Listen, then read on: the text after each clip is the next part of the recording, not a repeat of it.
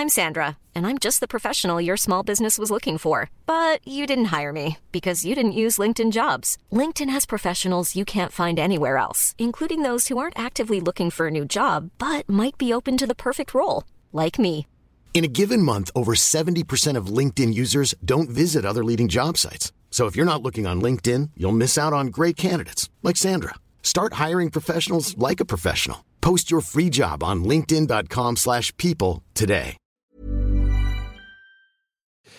Bonsoir Mimi Bonsoir Fabrice. Comment ça Ça tourne là Bah les mariachis sont où Faut tout faire pour la commune.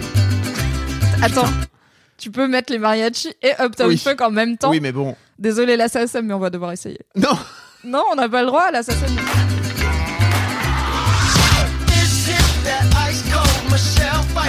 Non mais ça gâche un peu les mariages. Ça marche pas.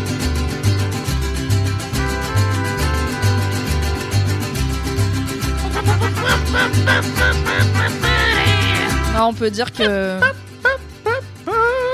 cette expérimentation n'était pas plus que la somme de ses tout. Donc, euh, les mariachis séparés de Uptown Funk, c'est la leçon du Fab et Mimi Show, Voilà. épisode 7. 7. Oh my god! Incroyable. Qui l'eût cru. Qui Ah ouais Bah, il paraît. Qui l'eût cru qu'on serait allé jusque là déjà Bah, nous, hein, franchement. Ouais, c'est vrai que, ouais. On va pas faire les malins. Coucou, c'est Mimi! Coucou c'est Fab Et bienvenue dans, dans le Fab et Mimi Show Wouhou C'est parti Et on va rigoler. Tout à fait. Ah, Est-ce qu'on chine Bien Le sûr. J'ai les. Ça part en dab. Direct. Je sais pas, ça dépend des gens. hein. Alors, non. Qui es-tu, Fabrice Il y a à boire et à manger dedans, sachez-le. Tout va bien se passer. Qu'on arrête de traîner ensemble. hein. C'est raté. Bref, Bien sûr, j'ai mis un slip. du jamais vu. Effectivement, j'ai mis un slip une fois encore. Mais à chaque épisode, bien sûr, t'as mis un slip. Ça veut dire que si un jour on change le générique et qu'on enlève cette quote, vous pourrez partir du principe que nous ne sommes. C'est le slip de Schrödinger. Bah oui, Est-il ou n'a-t-il pas un slip c'est pour ça qu'on est cadré exactement comme ça. C'est comme les visio télétravail. en dessous, on est Vous en pouvez pas savoir. Voilà. Vous pouvez pas savoir. Mhm. C'est un peu le, le but. Comment vas-tu, Fabrice Je suis très heureux de te retrouver once moi again. aussi. Oh là C'est bien là. cette émission. J'aime beaucoup faire ça avec toi. Moi aussi, c'est trop bien. Et c'est la dernière émission de l'année ou pas, wesh? C'est la dernière émission de l'année 2023, tout à fait. On peut déjà dire joyeuse fête Joyeuse fête. à la Fab Emilia, le nouveau nom qu'on a choisi pour notre commu, parce que les Fab et Mimi Shows, c'est un peu long. Oui. Euh, et que on aime bien les jeux de mots euh, un peu éclatés. Et qu'il paraît que les mécènes, c'est un peu trop euh, suranné.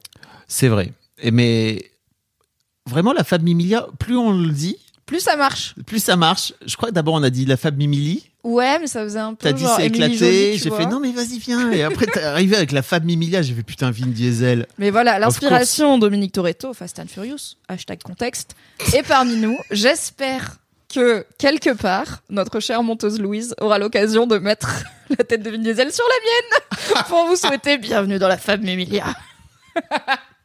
C'est Ah oui. quoi la famille Emilia, Fabrice? Qu'est-ce qu'on a annoncé plus proprement que la dernière fois où on l'a annoncé après le tournage parce qu'on n'avait pas décidé de le faire, mais on l'a fait?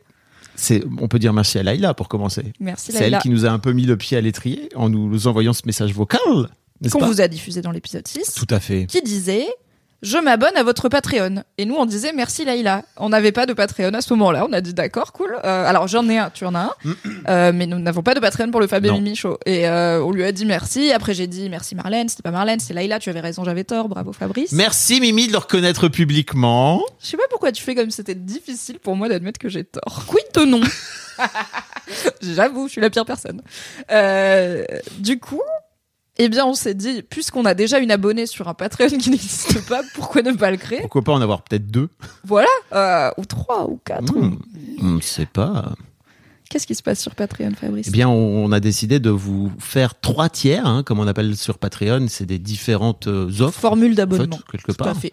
À 2 euros, à 4 euros et à 7 euros, c'est ça si je me trompe pas Tout à fait, par mois. euh, qui portent des noms en rapport avec les sauces piquantes pour celles et ceux qui ne l'ont pas. Comme ça, on vous met un peu de contexte. Euh, donc, sweet, mild and hot. Hot, aussi hot que les hot takes du Fab et Mimi Show. Ça voilà, exactement.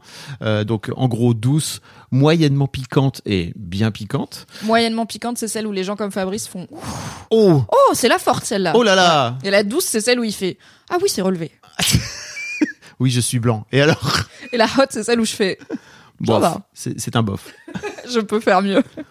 Et donc en gros, on vous propose euh, pour 2, 4 ou 7 euros par mois d'avoir différentes, euh, différentes euh, propositions, hein, différentes Différents offres. avantages en Tout à échange de votre monnaie sonnante et trébuchante. Pour la première, c'est, vous savez, tout simplement le, le podcast sans publicité. Donc merci. On C'est n'en peut plus de la publicité partout sur Internet. Oh là C'est là. aussi une façon de nous dire merci et puis de faire partie quelque part de cette, euh, de cette famille milliard.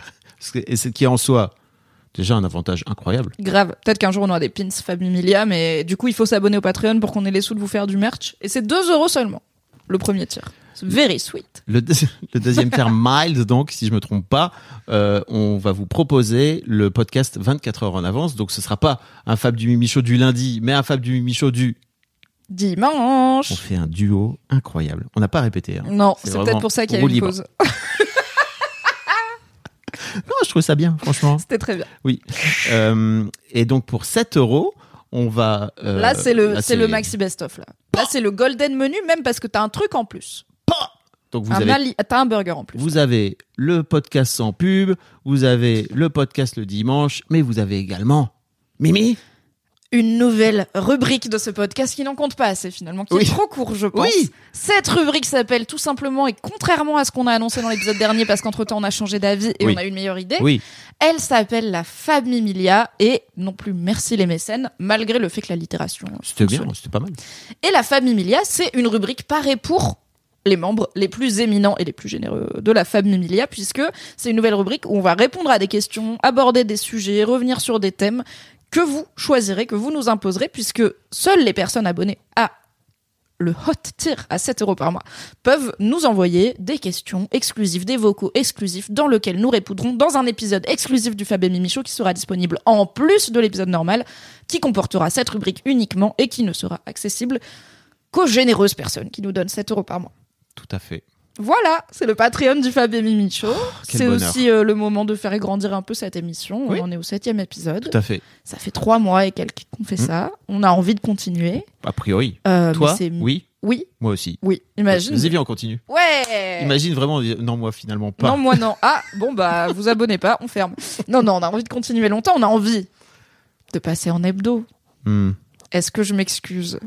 Tu peux, hein, je crois. Je, peux- ça, je le savais. ça serait pas. euh, Je le savais en le faisant, donc je pense qu'il faut que je m'excuse. T'es un connard. Mais bien sûr, je tu le le savais. Oh, mais moi, si je- vous n'êtes pas sur l'Instagram du Fab et Mimi Show, déjà, venez. Abonnez-vous, hâte le Fab et Mimi Show, il n'y a pas de piège. On poste des stories, Mm. avec notamment plein de messages gentils que vous nous envoyez et que Tout vous fait. pouvez retrouver en story à la une. On poste des reels, des extraits des moments les plus rigolos de nos épisodes, édités avec soin par Louise, que vous pouvez retrouver dans la description. Et euh, on poste parfois du teasing. Et du coup, j'ai annoncé la veille de la sortie de l'épisode 6, nouvel épisode demain et grosse annonce. t'es un connard. 100% des réponses étaient vous passez en Bien hebdo sûr, et j'étais là. non. Donnez-nous des sous d'abord. J'ai même créé un mème pour l'occasion. Mm. Enfin, j'ai retravaillé un mème pour dire passer en hebdo. Oui, mais passer en hebdo avec des sous. Plus. Donc, euh, abonnez-vous au Patreon. C'était ça la grosse annonce. Et on espère vite pouvoir vous annoncer que on passe en hebdo, qu'on a le temps et l'argent de se le permettre. Parce que le truc, c'est que du coup, on passe aussi du temps à travailler sur des choses qui nous rapportent des sous plutôt que sur le Fab et Mimi Show. Le jour où vous êtes, ne serait-ce que, allez, 200 personnes à vous abonner, on est déjà hyper ravis, tu vois. Ça commence à faire des sous qui rentrent. Et après, peut-être on passe en hebdo. Voilà, je n'ai rien promis. Mhm. Très bonne honneur. C'est une hypothèse. Très bonne idée. Jamais promettre un truc. Qu'on peut pas encore faire. Tout à fait. Mais bon, littéralement, trois minutes avant de cliquer sur Rec, on était en train de voir si on peut pas passer en hebdo, genre demain. Donc bon. Chut, tu couperas au montage. Non. Voilà, c'était le point Patreon. Et merci, bien sûr, à toutes les personnes qui Oui. sont déjà abonnées, puisqu'on a des abonnés euh, sur le Patreon et on est ravis. Tout à fait. Trop bien. Est-ce que tu as d'autres follow-up? Je pense que oui, par rapport à l'épisode précédent. Euh, j'ai d'autres follow-up par rapport à l'épisode précédent. J'ai notamment reçu quelques. J'ai reçu un vocal. Ok. Euh, je me fatigue déjà. Je te sens perturbé un petit peu aujourd'hui. Un peu. Pourtant, j'ai rien dit sur la charge mentale encore. Je connard. Tu veux qu'on fasse ce follow-up? Non, non, non, pas. Non, non, c'était même pas pour te bait. T'es pas obligé de. C'est comme tu veux, y a pas de problème. C'était juste une vanne. Comme quand je t'ai envoyé un vocal qui s'appelait Vocal pour mon ex. C'est ça, travailler tous les jours avec Mimi Et tu l'as la fait pendant des années. Du bonheur et en même temps, elle, a- On a un peu envie de lui mettre des balayettes. elle m'a vraiment envoyé un vocal intitulé Vocal pour mon ex. Vous l'avez. C'est- un connard. Si vous ne l'avez pas, réécoutez tous les épisodes du Fab Show. C'est un, c'est un vocal d'apaisant, n'est-ce pas? C'est son pseudo. Coucou, euh, j'ai- c'est Grégoire et qui est apaisant et qui est le chauffeur-livreur le meilleur du Luxembourg. Il est passé dans l'histoire d'argent. Vous parliez dans l'épisode que j'en ai écouté, je crois que c'est le 6, bref, euh, d'un- d'une application ou d'un site internet euh, qui faisait partager euh, que euh, le bonheur, qui laissait la place que à des moments de bonheur et que du positif. Eh ben, je viens d'en découvrir un, d'en découvrir un. Ça s'appelle X, euh, x.com. Euh, il y a une application aussi X. Et en fait, faut y aller dessus, voir euh, euh, les fils, euh, les trucs, euh, euh, Les alors, ça s'appelle en TT, euh, les trucs qu'il y a. Et en général, les gens ils partagent que du bonheur, que du positivisme. Et euh, voilà pour la petite reco. Bisous, bisous. Ah, Grégoire, désolé, hein, mais t'es un connard. Je dis ça, j'en suis un. On a les auditeurs qu'on mérite. hein. Mais alors, tu sais, Mhm. mini Segway, je me disais l'autre jour en Attends, allant. mini Segway. Pardon, mini euh, euh, petit pas de côté, petit. On fait un petit un petit détour. Parce pardon, que pour moi, le Segway, tu sais ce que c'est ça. c'est le- l'engin nul euh, pour les penches et ça touristes et les flics qui font pas peur. Tu sais que le mec qui a inventé le Segway, il est mort en Segway. Il est tombé d'une falaise en Segway. C'est triste, mais c'est vrai. marrant. Et c'est un peu drôle. Je me- donc je vais de moins en moins souvent sur x.com, euh, formerly known as Twitter, Voilà. pour des raisons simples de Twitter. euh, C'était déjà pas toujours très fun, mais depuis qu'Elon Musk l'a racheté et a décidé de s'en occuper, c'est de pire en pire. Et euh, je ne suis pas la seule, parce qu'il y a beaucoup de, il y a déjà beaucoup d'annonceurs qui partent de, de x.com et beaucoup de gens qui arrêtent de l'utiliser pour diverses raisons. Et en fait, du coup, à chaque fois que j'y vais, je me rends compte que comme les gens qui s'embrouillaient, eh ben ils, ils sont plus là, ils sont allés ailleurs. En fait, j'ai que des mèmes et des trucs euh, et des blagues sur le Seigneur des Anneaux et euh, des trucs euh, avec genre des jeux vidéo en pixel art Donc que c'est j'aime bien. devenu bien Donc ça en tu veux dire? Oui, c'est un peu que des gens qui font la promo de ce qu'ils font et moins des gens qui débattent de sujets de société comme Israël-Palestine en 260 caractères. Donc bizarrement, c'est un peu Oui. moins toxique. Après, je dis pas, il, doit- il y, a, il y a encore des embrouilles sur Twitter. hein. Juste là, j'en ai vu une en venant. Mais bah, je m'amuse un peu plus. J'en vois moins. Voilà. Alors quand je vais sur Blue Sky, on en parlait, le po- potentiel alternative à Twitter. Épisode Là, ça 2. parle de est-ce qu'on dit joyeux Noël ou pas, euh, parce que la laïcité et tout, tu vois. Je suis, What the voilà. fuck? Joyeuse fête de fin Ah d'année donc- laïque à toute la République. Oh là là. On pourra en faire un extrait. Un bouton. Quid de non? Tu as raison, tu as raison, je, je m'enflamme. Merci Grégoire pour cette reco de- d'endroit feel good euh, sur Mm, les internets. Tout à fait. X, X Twitter.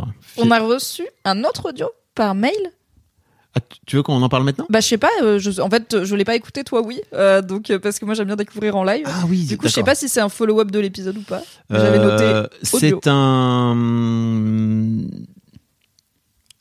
Ah ouais, donc de ce fait là, je l'avais pas préparé. Je suis un génie. Bah non mais je t'avais pas dit donc. Enfin je t'ai dit t'as vu on a reçu un audio et c'est tout donc. bon.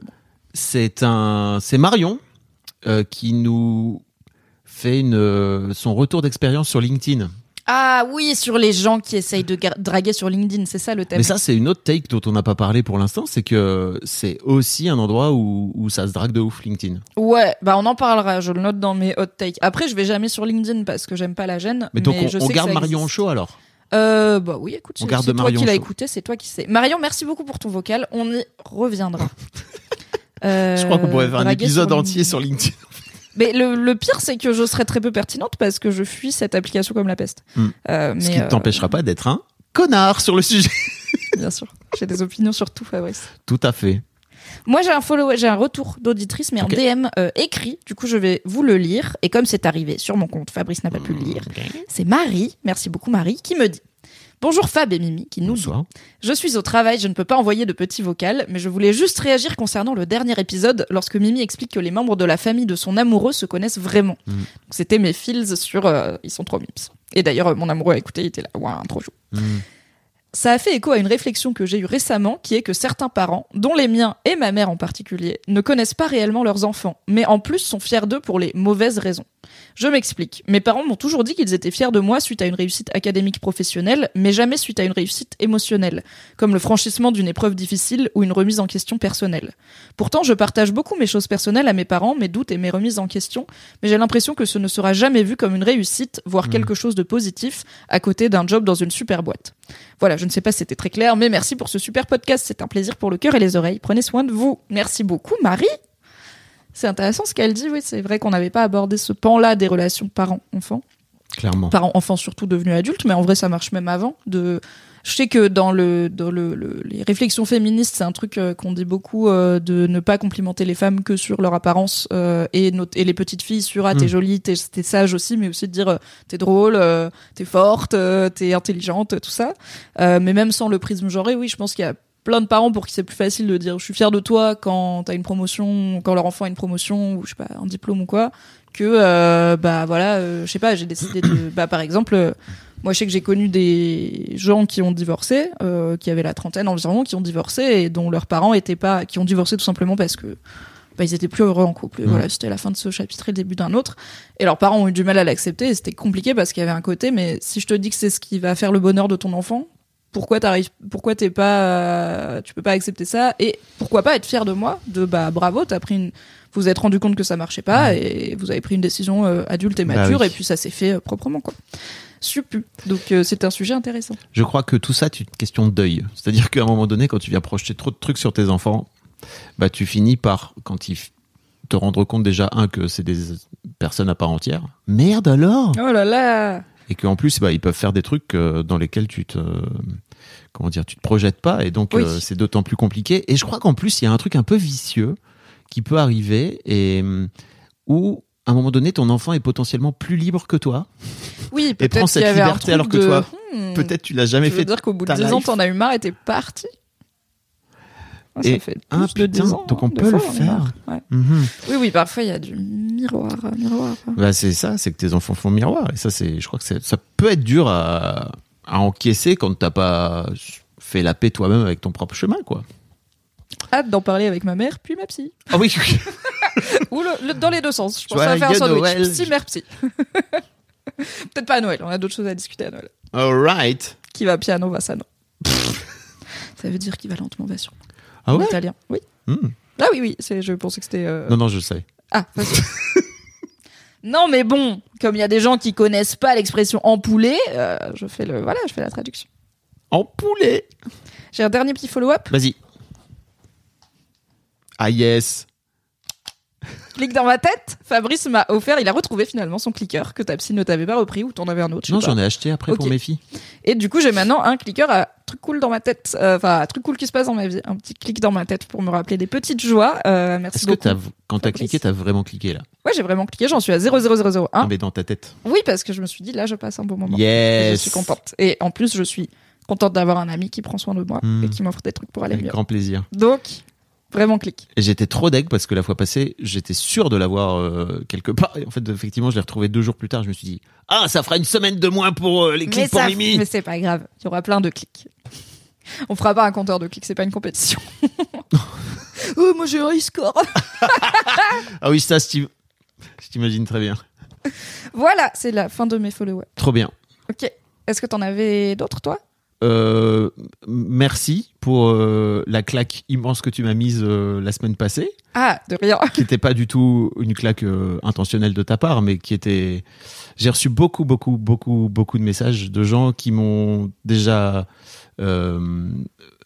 dit c'est incroyable d'avoir une Mimi dans ta vie. Oh, Je le savais en vrai. merci. C'est cool d'avoir un Fab dans sa vie. qui m'ont dit aussi c'est cool d'avoir laissé ce moment-là parce que Donc attends, parce que Je- peut-être pour, pour celles et Ah ceux bah. qui n'ont pas euh, clairement en Oui. tête, mais il y a des gens, qui- à Contexte. chaque épisode, on a des nouvelles personnes. C'est vrai. faut se dire. alors ré- allez réécouter le dernier épisode effectivement. Voilà, on parle de charge mentale et de, du fait que tu as envie de t'impliquer pour les rendez-vous médicaux de tes filles qui vivent à Lille et toi à Paris, que t'envisageais du coup de les prendre à Paris et que je t'ai dit bah pourquoi ne pas toi aller à Lille? Euh, ce qui t'a fait réaliser que bah en fait parce que ça me fait un peu chier, mais bon des fois euh, la charge mentale c'est faire des trucs qui font un peu chier quoi. Pas que la solution qui nous arrange le plus. Ouais, je crois que le truc le plus dur, au-delà du fait que ça me fasse chier, c'est plutôt euh, qu'en fait, je me suis rendu compte que je continuais à me prioriser avant de prioriser mes filles et leur mère, en fait. Et ça m'a fait chier, vraiment, de me rendre compte de ça. Et hum, c'est marrant aussi parce qu'il y a des, il y a une personne qui m'a dit que j'aime beaucoup et tout et qui m'a dit, en fait, ça me frustre un peu parce que euh, sans doute tu pourrais aller euh, plus vite et plus loin vu tout ce que tu sais sur la déconstruction et sur le patriarcat et tout. Et euh, elle me disait, je comprends pas pourquoi euh, t'es obligé d'avoir Mimi en face de toi qui te met une, une tarte dans la gueule, quoi. Une pichenette. Bah oui, sans doute pour Un petit nudge. sans doute pour toi c'était c'était une pichenette moi je l'ai vraiment pris comme une tarte et et et en fait c'est intéressant parce que pour moi ça fait partie des trucs pour lesquels euh, bah, c'est long et c'est compliqué. Et c'est aussi je trouve un miroir intéressant de se rendre compte de c'est pas aussi simple à, à dire qu'à faire déjà pour commencer.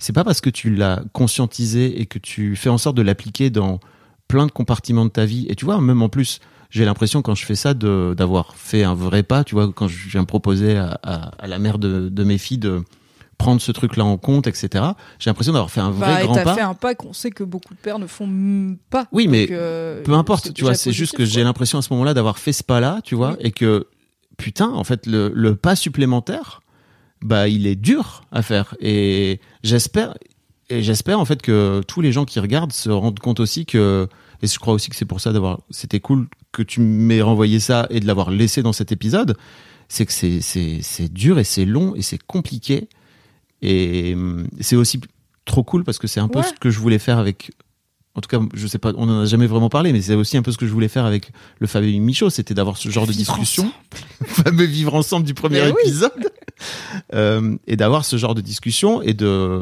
bah, de pouvoir vous montrer aussi, de pouvoir montrer que putain, bah, en fait, c'est pas simple quoi, et ça, ça n'excuse rien. Enfin, ça n'excuse. Franchement, je- zéro excuse. Hein. Euh, je prends tout à fait mes responsabilités par rapport à tout ça et tout.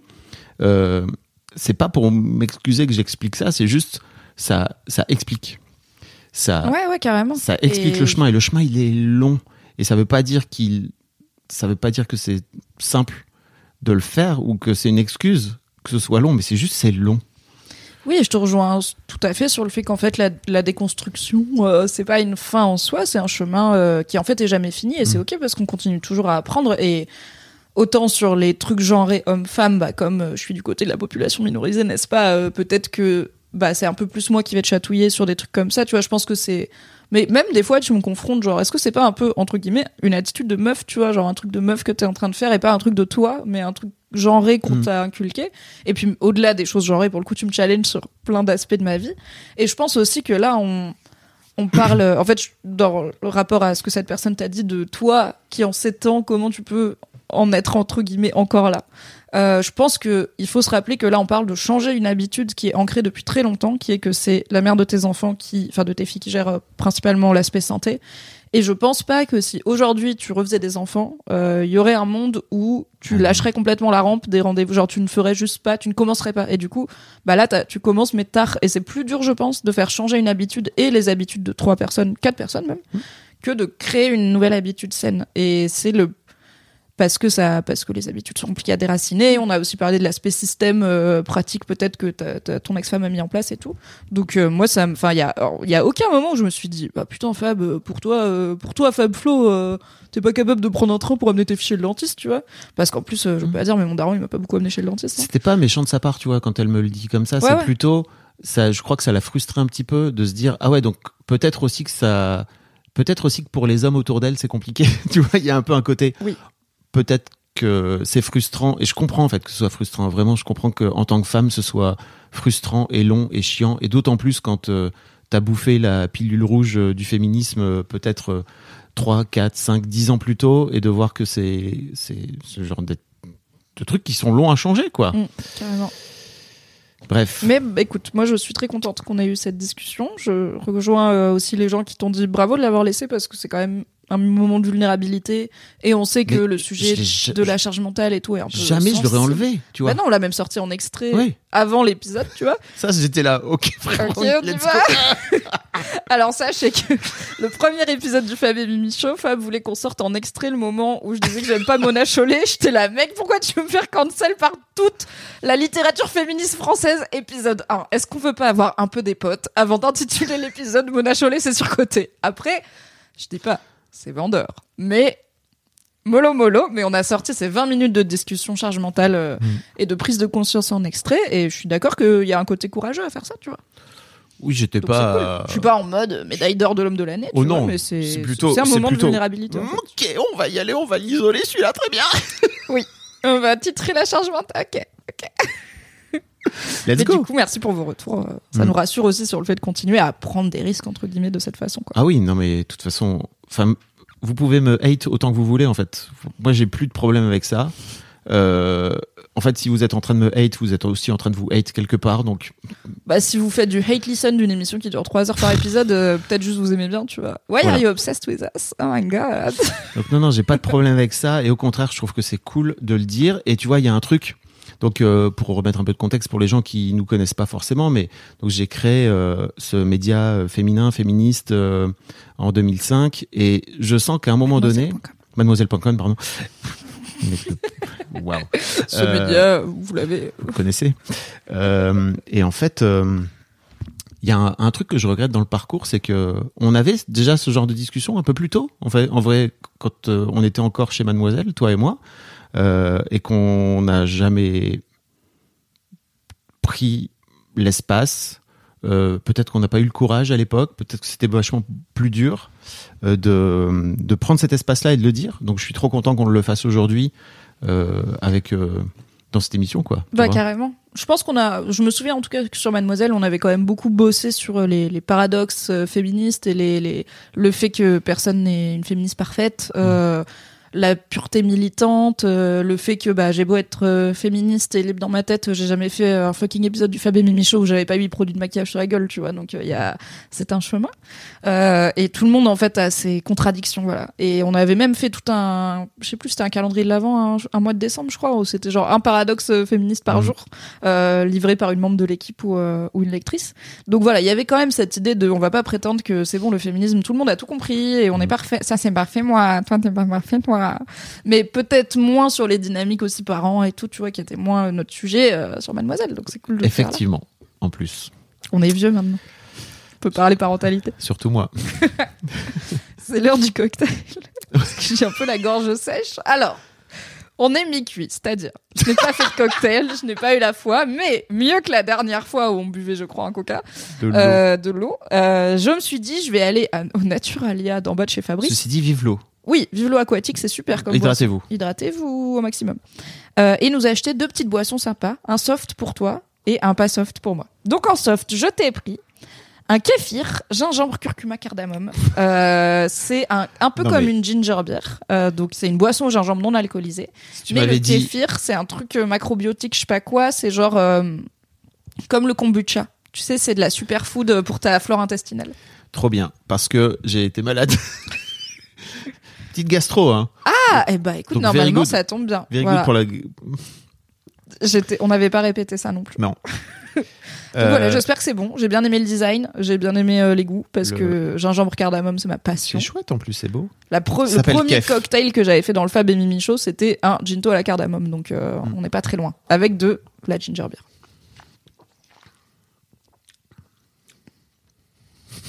c'est pas bon? Ça va. c'est pas. C'est pas ouf. Mais bon, faut tester. Mais voilà, faut tester. Il y aura peut-être d'autres. Mais comme tu bois tes boissons cheloues à l'aloe vera avec des morceaux et tout, d'autant, je me suis dit, t'es aventureux, tu vois, en, Mm. Oui. en soft drink. Tout à fait. Bah voilà, euh, c'est bof bon. Vous le saurez pour euh, chez vous, mais si vous aimez le kéfir ainsi que le cardamome, n'hésitez pas. Tout à fait. Moi, je me suis dit, euh, cet épisode sort quelques jours, comme nous l'avons dit avant, l'anniversaire de Jésus himself, Noël, les fêtes de fin d'année. Un moment de réconciliation, un moment de partage, un moment d'amour et d'ouverture et pourquoi pas de contrition. Donc j'ai eu envie de me réconcilier avec un, un peuple que j'aime et que j'ai peut-être pu offenser par le passé. Un peuple venu de notre fier Occident français, de la presqu'île la plus occidentale de notre territoire hexagonal, à savoir bien sûr ces chers Bretons. Les Bretons. Voilà. J'ai donc, euh, je me suis acheté une Mais petite bière bretonne de- intitulée Tonnerre de Brest, une bière bio aux algues. Donc je me suis dit, si c'est dégueulasse, ça m'apprendra à embrouiller les Bretons. Merci la Bretagne. Faut expliquer peut-être. Je vais mettre du contexte, mais je Oui. goûte avant, j'ai Ok. soif. Non, Parce que tu dis ça comme si tout le monde savait que t'as embrouillé les Bretons, mais C'est pour faire du suspense. Hmm. C'est vachement bon. bah écoute. Bravo la bière aux algues, bravo Tonnerre de Brest. Et comme ça, vous avez. Comment il s'appelle? Yann Tiersen? Dans la tête, euh, automatiquement. J'ai Tonnerre de Brest dans la tête depuis une heure et demie, voilà. Sachant que j'ai que le refrain qui fait tonnerre, tonnerre, tonnerre de Brest.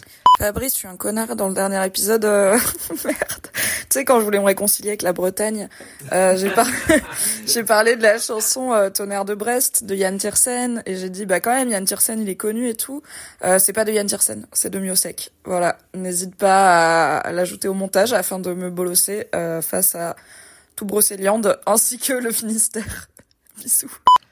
J'ai Mais nom cette- de Dieu que la pluie cesse. Tu l'as pas Ah bah, Très joli. non, pas du tout. Je t'avoue que la culture bretonne. Bah, c'est de la musique française, ça va. C'est comme si je te disais Benjamin Biolay et que tu me disais non, mais la culture lyonnaise. euh, quand même, euh, il est connu euh, Yann Tiersen, mais, mais bon. T'entendras jamais un Lyonnais être aussi chauvin qu'un Breton. Voilà, c'est. Ah, J'en quoique. ai vu- va dans les trains. Alors il y a le Gu Lyon en plus, hein, donc Ah oui. il y en a des bien chauds. Oui. Non, donc, fut un temps chez Mademoiselle, me piquant d'un peu justement de piquant, euh, j'eus publié une hot take. C'était finalement la minute ronchon, c'était l'ancêtre des hot takes, puis c'était un concept qui était, si on faisait un article pour râler gratuitement sur un truc? La France finalement. J'ai donc râlé sur diverses choses, mais j'ai commencé assez tôt avec euh, non pas le peuple breton dans son ensemble que j'embrasse et que je respecte, mais les Bretons trop chauvins. Euh, je pense que l'article s'intitulait Pourquoi les Bretons chauvins sont aussi relous qu'un Queen Yaman?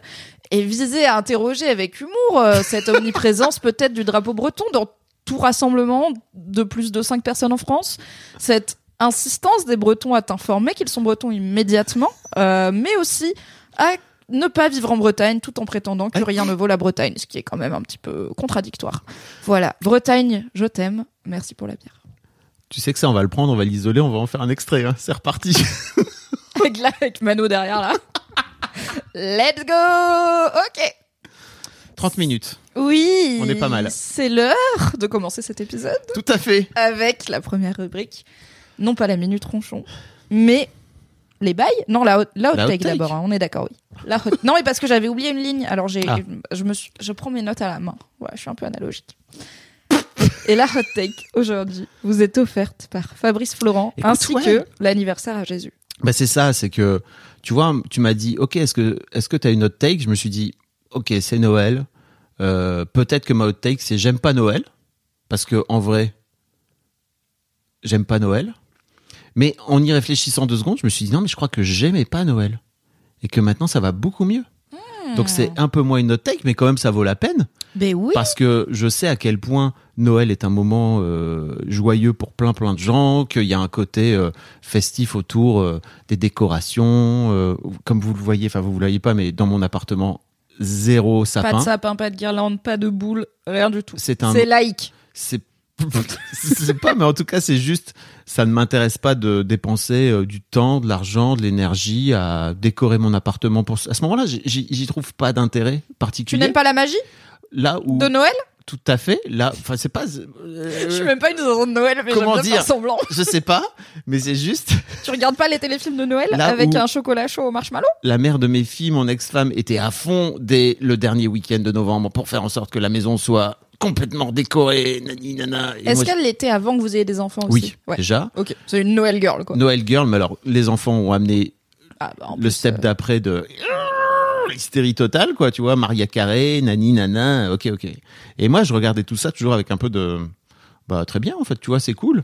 Mais il y avait quand même un peu au fond de moi ce truc de, mais en vrai, j'aime, ça m'intéresse pas. Et je crois qu'il y a un peu ce truc un peu connard qui, donc qui fait que je crois que j'ai un peu changé là-dessus, qui était un peu, j'aime pas trop les trucs pour lesquels tout le monde s'enthousiasme sans trop savoir pourquoi. un peu à contre-courant quoi. Mais c'est ça, ça, ouais, mais il y a un peu un côté pourquoi, quid, quel est le point exact, à part euh, décider tous ensemble qu'à un moment donné, on va tous s'offrir des cadeaux euh, et se trouver un peu une obligation à tous s'offrir des cadeaux. Et- et il ressemble à quoi tes Noël aussi? Parce que je, tu dis Noël, c'est un moment de joie pour plein de gens. Moi, j'ai l'impression, mais c'est peut-être à cause de x.com, l'endroit le plus positif des internets, que j'ai cette impression que pour le monde entier, sauf moi et peut-être mon mec parce que sa famille est cool, tout le monde redoute Noël parce que il faut bouffer pendant des heures. Et il y a rien pour les VG et tu picoles. Et il y a le tonton raciste. Et il y a mamie zinzin.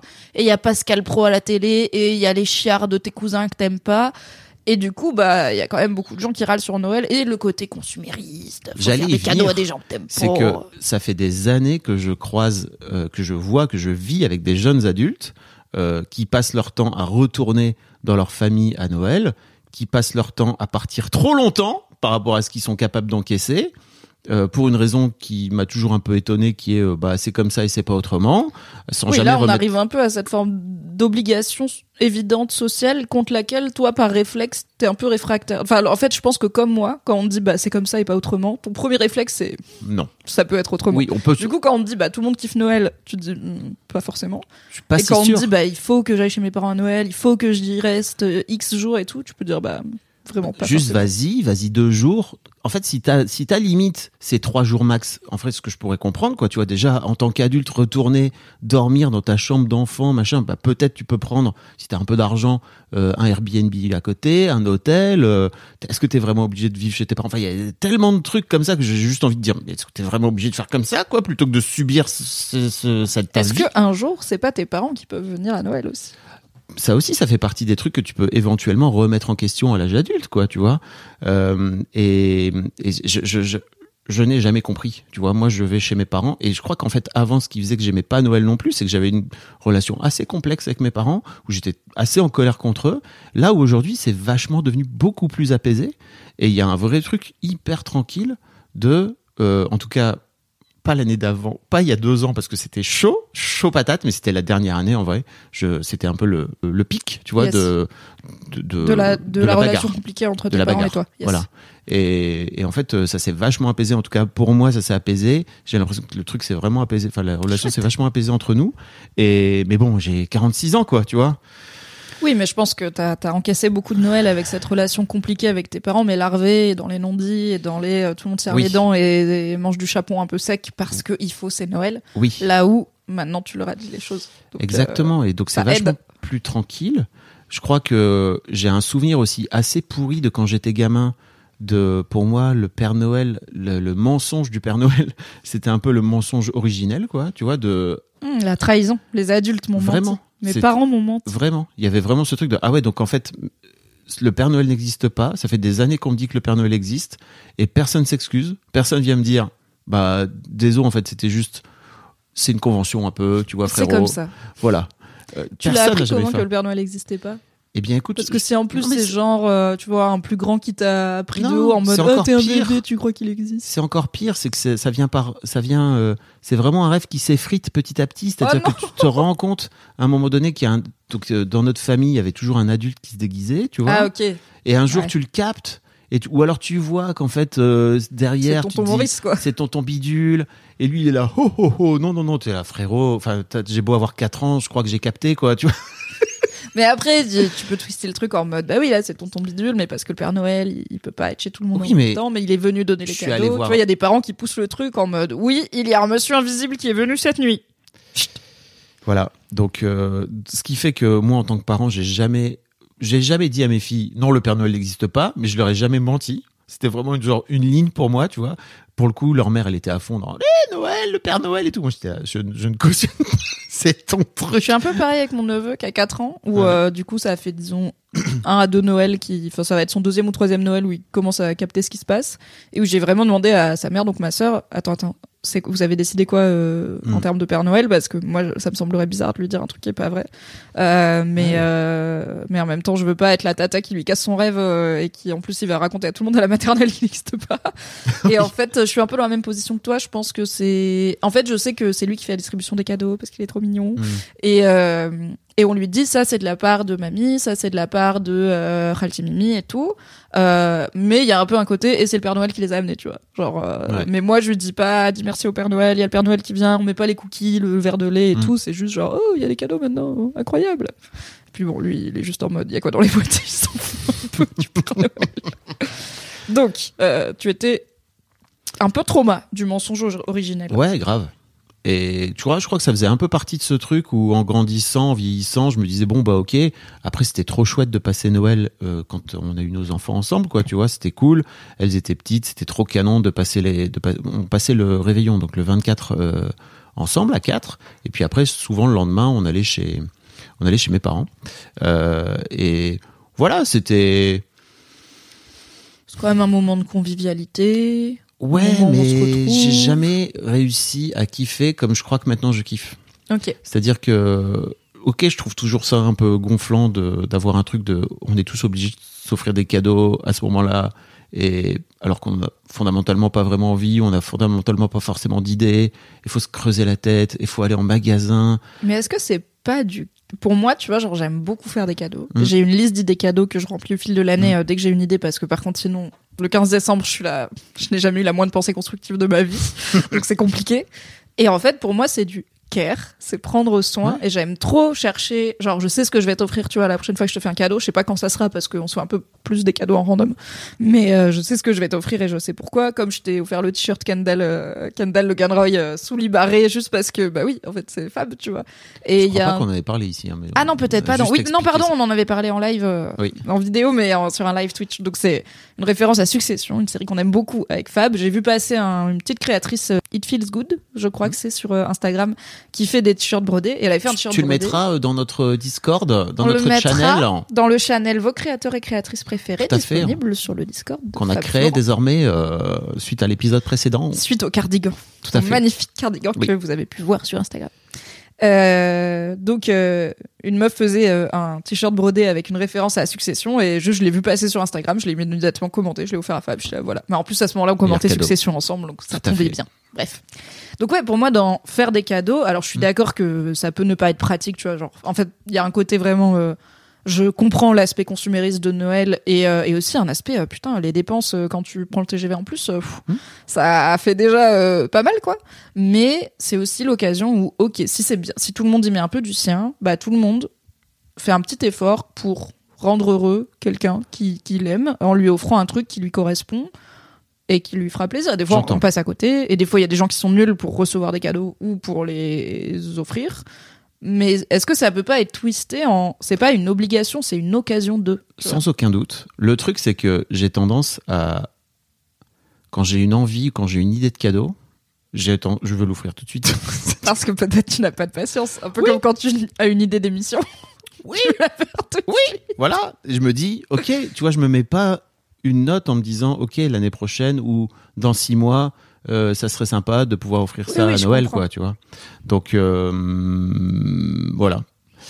Et pour le coup, ce qu'on peut dire quand même, c'est que tu ne réclames pas de cadeaux. Enfin, t'es vraiment. euh, c'est pas. Non, mais parce qu'il y a des gens, ils, ils sont nuls en cadeaux, mais ils sont vexés s'ils en ont pas ou pas beaucoup. Tu Ah vois, ouais toi, en vrai, si t'as pas de cadeau à Noël, je pense que tu t'en fous Ah globalement. bah ouais. Alors que moi, je pense que ça, me- en fait, ça me fait de la peine si j'ai pas de cadeau sous le sapin, tu vois. Genre, tout le monde en avait pas à moi. What? C'est Bah- si dur de. J'ai genre, j'ai une liste et tout, c'est si dur de m'acheter, je sais pas. euh, Franchement, achetez-moi un bocal de champignons, je vais être contente, tu vois. Tu vois, par exemple, on a arrêté de s'offrir des cadeaux entre adultes au sein de ma famille depuis qu'on a des enfants. Et tu vois, on Ah, s'est vous dit, faites ça? Bah euh, Je sais ouais, pas, moi. Ok, bah, moi, hot take. Ça me rendrait triste si on arrêtait de se Ouais. faire des cadeaux à tout le monde dans ma ouais, je comprends. Et pourtant, euh, et c'est, enfin, je comprends l'aspect pour le coup de dépense, tu vois. Euh, Mhm. Si c'est une question de t'es fauché et tout, mais pour moi, un cadeau, ça prend pas forcément euh, Non, non, c'est sûr. d'argent, quoi. Je suis très d'accord. Mais ok, donc vous, vous faites, tu fais juste des cadeaux à tes filles, en fait. À mes filles et à mes filleuls et Ah à, oui, et vrai, à mon filleul et à mes neveux et et à mes neveux. Et est-ce que tes filles, elles te font des cadeaux? Euh, oui, Et elles s'en font entre elles? Euh, je crois. Oui. Ah, cute Parce qu'elles commencent à avoir un peu d'argent de poche. non, et en tout, plus ça là, elle, euh, là, on a droit à un PowerPoint tous les ans de wishlist euh, de Noël, quoi. Tu vois, donc euh, là, j'ai sûr. j'ai 10 idées cadeaux. Il faut que j'aille piocher dedans. Nani nana, quoi. Tu vois. Voilà, Très bien c'est une orga. Et alors, qu'est-ce que tu... Parce que je pense qu'il y a peut-être pas mal de gens qui vont se reconnaître dans... J'aime pas Noël et j'aime pas le côté obligé. Euh, maintenant, tu dis que t'es beaucoup plus apaisé, alors qu'au final, bah, tu continues à fêter Noël tous les ans en famille, euh, comme d'habitude, quoi. Qu'est-ce que tu dirais aux gens qui galèrent un peu, ou aux toi d'il y a 5-10 ans, pour, bah, en fait, dans 10 ans, tu continueras à aller à Lille euh, voir la famille et tes parents et tout pour Noël, mais voilà, tu le vivras bien. What happened? À part la thérapie. Bah, surtout la thérapie. Et euh, le fait d'avoir dit les choses à mes parents, que je peut-être que je leur que je leur reprochais d'avoir pris euh, aussi ma part de responsabilité en tant qu'adulte, là où je crois qu'avant j'avais un peu ce truc de non mais tout est de votre faute et rien n'est de la mienne, euh, d'avoir ouvert des canaux entre guillemets de discussion ou des portes, tu vois, dans notre relation qu'on n'avait pas. Ça veut pas dire qu'on se parle tous les jours avec mes parents. Je leur parle très peu en fait, hein. Euh, mais simplement, euh, tu, vois, je leur ai, les ai débriefés par exemple de, mon stage de la mort, et on a eu un moment incroyable en fait, tu vois, de douceur et de joie et de pleurs aussi, tu vois. Ma mère était super émue. Mon père faisait des blagues pour esquiver. Euh, et c'était trop cool parce que j'étais à côté de ma daronne et je lui faisais des câlins et c'était chouette. Je crois qu'il y a cinq ans, j'aurais été incapable d'avoir ce geste-là envers elle. Donc c'est déjà... Mais tout vient de moi, tu vois. C'est juste... Elle, elle, je crois pas qu'elle ait changé des masses. Non, mais elle t'a, avec peut-être des réticences et des, voilà, c'était peut-être laborieux, mais elle t'a laissé changer un peu votre relation, tu vois. C'est Oui, oui, déjà ça. Il y a des adultes et des parents qui claquent la porte. C'est Non, non, soit c'est comme ça, la relation qui me va et dans laquelle on se parle pas, là là là, je ne mets pas mes torts. Soit c'est, enfin, c'est comme ça ou pas Non, non, autrement. que là, au moins, elle t'a laissé. En, en fait, je dis ça parce que je trouve ça cool de, en tant qu'enfant, de se rendre compte que tu peux changer cette relation-là et qu'il faut pas attendre forcément que ce soit le parent qui change. Euh, je dis pas, c'est vraiment, je prends plein de pincettes en disant ça parce que je sais bien à quel point c'est pas aussi simple à dire qu'à faire. Oui, oui. Qu'il y a mes parents, ils ont plein de défauts, euh, ils ont plein de trucs qu'ils ont super bien fait, d'autres trucs qu'ils ont moins bien fait, et quoi qu'il arrive, ça reste quand même la porte était ouverte, quoi. Tu vois. Donc je Oui. sais qu'il y a des, il y a des parents, il y a des enfants pour qui c'est pas aussi simple que ça. Et rappelons peut-être qu'on est les premiers à dire, en fait, vous ne devez pas à vos parents d'avoir une relation avec Oui. eux si ils n'ont, s'ils ne sont pas des, des forces positives dans votre Oui. vie, en fait. Enfin, Vos on parents n'est pas ne là en train de parents. dire, euh, il faut vous forcer, il Non. faut vous livrer, il faut Surtout rien pas. du tout. Mais si vous avez, quid de non, tout à fait. Mais si vous avez envie et que vous avez une relation avec vos parents où vous vous dites, ok, je peux essayer de faire un peu différemment et voir où ça donne, vous pouvez. Let's essayer. go. Oui. Tout à fait. Alright. Alright. Merci pour cette hot take de saison. With, Écoute. with pleasure. Avec beaucoup de love dedans, donc ça va. C'était une, c'était une, une hot euh, sweet and sour. Tu vois. Il y avait un peu de miel pour adoucir euh, Hmm. la brûlure. Alors c'est pas une hot take, mais j'ai un message. Je fais un message face caméra, ok, parce que cet épisode sort quelques jours avant Noël et qu'on parlait juste avant bah, de la charge mentale, de oui, mais t'en es encore là, machin. Messieurs, c'est les fêtes de fin d'année. Trop bien, vous allez pouvoir prendre la bagnole, conduire, être des pères modernes et des amoureux modernes qui vous impliquez bien sûr dans l'égalité. Je ne peux que vous encourager, voire vous ordonner, à ne pas faire ce truc où vous gardez les pieds sous la table. Vraiment, ça c'est encore trop. Trop Quid de non? Quid de non? Quid de lever votre cul et de débarrasser des assiettes? Et je sais que parfois, ce sont les femmes elles-mêmes de la famille qui vont vous chasser de la cuisine, vous chasser de la salle à manger, vous dire non, non, non, non, non, on fait ça. Mais vous êtes une grande personne, vous pouvez porter une pile d'assiettes jusqu'à la poser sur la table de la cuisine. À la limite, si madame, elle a tout son système de la vaisselle et tout comme madame, oui, il y a un système pour Ah mettre bah, les choses et- dans la vaisselle, j'entends. Laissez les systèmes comme ils sont, ne venez pas foutre votre grain de sel partout quand on n'a pas besoin de vous. Mais vous pouvez aider à débarrasser, vous pouvez amener des choses. Et en fait, c'est pas aider, c'est juste faire votre part. Et, mesdames, si vous avez tendance, comme moi peut-être, à évoluer dans des environnements où c'est pas mal les femmes en cuisine et les mecs qui mettent les pieds sous la table, n'hésitez pas à rester posé sur votre cul, à vous resservir un petit verre et à re- choisissez un homme de la tablée, celui qui vous a le moins plu pendant le repas, et regardez-le fixement en sirotant votre verre. Et attendez de voir s'il va se lever. Voilà, c'est Marocco. C'est mon souhait, c'est mon vœu de Noël de changer un petit peu cette disparité, euh, encore euh, très très ancrée, hein, je pense, Euh, parce qu'aussi il y a différentes générations qui se mélangent Ouais. souvent à Noël et tout. Mais en fait, comme tu dis, comme tu disais juste avant, même en tant qu'enfant de la famille, on peut changer les choses, peu importe l'âge qu'on a, et en tant qu'homme et en tant que femme, on peut décider de ne pas être dans une famille où il y a zéro homme dans la cuisine, et il y a zéro femme à table. On peut être le seul mec dans la cuisine et la seule meuf à table. C'est pas toujours confortable, mais c'est comme ça aussi qu'on fait un peu changer les choses, et parfois, ça fait un peu plaisir en plus. Surtout quand on est la personne qui reste boire du vin euh, sans débarrasser. Je t'imagine tellement. Pas du tout, mon gars. C'est moi qui suis en charge du repas de Noël et tout. Je suis zinzin. En vrai, à Noël, je suis tight, tight, tight. Mais les hommes de la famille euh, font pas du tout rien. C'est généralement, c'est, je suis en charge du menu. Ouais. On fait des trucs avec, il y a des commis un petit peu. Mon père, il fait toutes les courses. Enfin, Ouais. c'est, Oui. en vrai, ça va. C'est de la répartition des tâches. Oui, vraiment. De toute façon, on est dans une famille avec quasiment que des meufs. Donc, euh, c'est, Oui. tout le monde met la main à la pâte, y compris les deux mecs, dont un qui a 4 ans. donc bon, ils participent. Ils distribuent les cadeaux. Yes. C'est l'heure des bails. Oui. Est-ce que tu veux que je commence vu que t'as fait ta hot take? Vas-y, vas-y. Ok. En plus, je suis contente, j'ai hâte de te raconter. Ok. J'ai fait un truc pour la première fois. C'est Oh. chouette. C'est, c'est- on aime bien parler des choses qu'on fait pour la première fois. C'est quand la dernière fois que vous avez fait un truc pour la première fois? Très bonne question. Exactement. Qui, alors à la base, est-ce que ça vient de Navo ou est-ce que j'ai rêvé De Damien Maric. Damien Maric, tout à fait, Qui- qui, est producteur euh, de Travaillait avec Navo. Ouais. Donc Navo, euh, co-créateur de Bref, entre autres, et de Bloqué, entre autres, et membre éminent de la famille Milia. Merci Navo. Merci Brubru. J'ai trop hâte de recevoir euh, la question ou le thème imposé par Navo pour la famille Milia parce qu'à mon avis, quand il aura l'inspiration, Oui, va être on va en avoir pour notre argent, littéralement. C'est clair. Donc, euh, Damien Marie qui avait cette fameuse question, euh, c'est quand la dernière fois que tu as fait euh, quelque chose pour la première fois, comme un genre de mantra pour se rappeler d'essayer des nouvelles expériences, Tout de à fait. guetter un peu les portes ouvertes et tout, un peu voilà la, la yes man euh, où on dit on dit oui à la vie et on voit où ça nous porte. Bon, j'en suis pas là, hein, je dis plutôt oui à jouer à Coral Island sur mon canapé, super jeu de farming et tout, très bien pour l'hiver. Euh, mais j'ai fait un truc pour la première fois et en plus c'était un truc professionnel où j'étais payé, donc on est ravis j'ai fait du doublage audio de fiction pour un jeu vidéo, ce qui est genre un peu un pinacle de ma incroyable. carrière que je ne pensais pas atteindre. Mais si je le dis à la Mimi de 13 ans, elle sera là. Je serai là. I know girl. Arrête d'être autant sur MSN, va parler aux gens dans la vraie vie, mais I know girl. Donc pour le contexte, j'ai l'honneur de faire partie depuis des années d'une aventure euh, sur internet qui s'appelle l'univers Game of Roll. Game of Roll, c'est du jeu de rôle. Donc si vous connaissez un peu Donjons et Dragons, tout ça, c'est un peu le même principe. Du jeu de rôle, c'est une histoire contée dans lequel il y a des joueurs qui participent et qui décident en semi-impro ce qu'ils vont faire selon l'univers qui leur est dépeint et les compétences qu'ils ont. Typiquement, le classico, c'est une partie de Donjons et Dragons. Vous allez avoir quatre aventuriers, donc joués par des vraies personnes. On est quatre autour de la table. Et un maître du jeu ou une maîtresse du jeu qui va nous dire, vous arrivez au cœur de la forêt, devant un petit cabanon. Euh, il y a de la fumée qui s'échappe de la cheminée.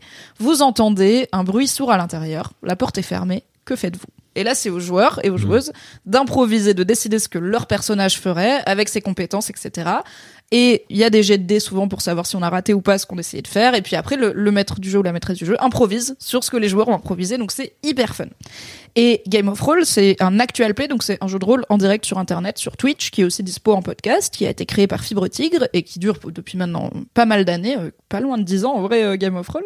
Mais euh, moi, je participe à une aventure parallèle à Game of Roll, créée aussi et animée par Fibre Tigre, qui s'appelle Game of Reroll, dans lequel il y a que des joueuses, donc on est ravis, et qui est disponible sur la chaîne Twitch de Fibre Tigre et en podcast. Je vous mettrai le lien dans la description. Tout ça, c'était juste le contexte. C'est quoi Game of Roll C'est un jeu de rôle qu'on fait sur Twitch dans un univers médiéval fantasy assez fun. C'est pas Game of Thrones, genre euh, il y a des viols, il y a de l'inceste, il y a des meurtres, il y a à peine des dragons, il y en a très peu. C'est plus euh, Est-ce qu'il y en a assez à ton goût? En vrai, oui, Des parce que quand t'es joueuse de jeu de rôle et que t'as un dragon en face, t'es pas bien, quoi. Moi, mon super pouvoir, c'est le poison. Donc, euh, bah, j'ai pas d'arme, j'ai une bague. Bon, dragon, c'est gros, quoi. Et ça parle, donc bof. donc, ça va, il y a un nombre cohérent de dragons. Et, euh, et donc, moi, les univers médi- médiéval fantasy, j'aime beaucoup ça. Euh, la fantasy, j'aime beaucoup ça. Le jeu de rôle, euh, j'ai découvert avec Game of Roll, mais j'aime beaucoup ça. Et Game of Roll a eu beaucoup de succès euh, dans ses différentes saisons et est devenu un jeu vidéo édité par un studio français qui s'appelle Ludogramme. Donc c'est un vrai jeu de rôle mais en jeu vidéo où vous allez pouvoir jouer en il y a déjà une démo qui est dispo de temps en temps sur Steam et vous allez pouvoir jouer euh, avec vos potes soit euh, à côté sur un canapé, soit en distanciel, et faire l'aventure des mondes d'Aria, qui est l'univers créé Incroyable. par Fibrotic dans Game of Roll. Et j'ai été en studio de doublage, dis-toi, pour enregistrer des voix pour un perso de Game of Roll, le jeu vidéo, les mondes d'Aria, donc. Euh, qui, non, Aria, pardon. Aria. Qui euh, s'appelle Tambouille, Marmiton en vadrouille, qui est un petit chef. Je vais désormais t'appeler Tambouille. H24. Tambouille, la bouille en plus, c'est pas bien. Et du coup, bah, j'étais vraiment dans un petit studio avec, tu sais, un casque Ouais. et un micro avec une protection et tout en mode euh, comme si j'étais shérif Aluna, tu vois.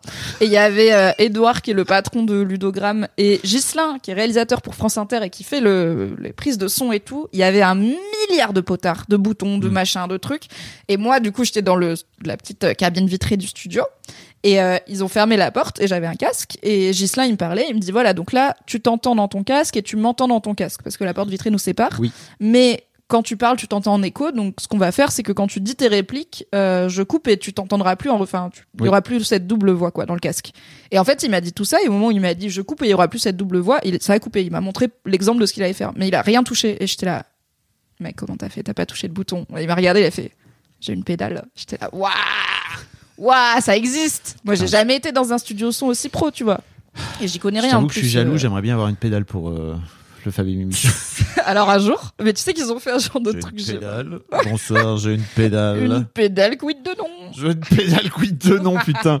Quid de non Écoutez, abonnez-vous au Patreon pour qu'on puisse investir dans du matos technologique Je crois pas indispensable à cette mettre émission. une pédale ici, mais bref. Bah si on peut, tu peux faire un, un- comme ça, mais comme comme cette table de Bref. mixage, mais au sol quoi.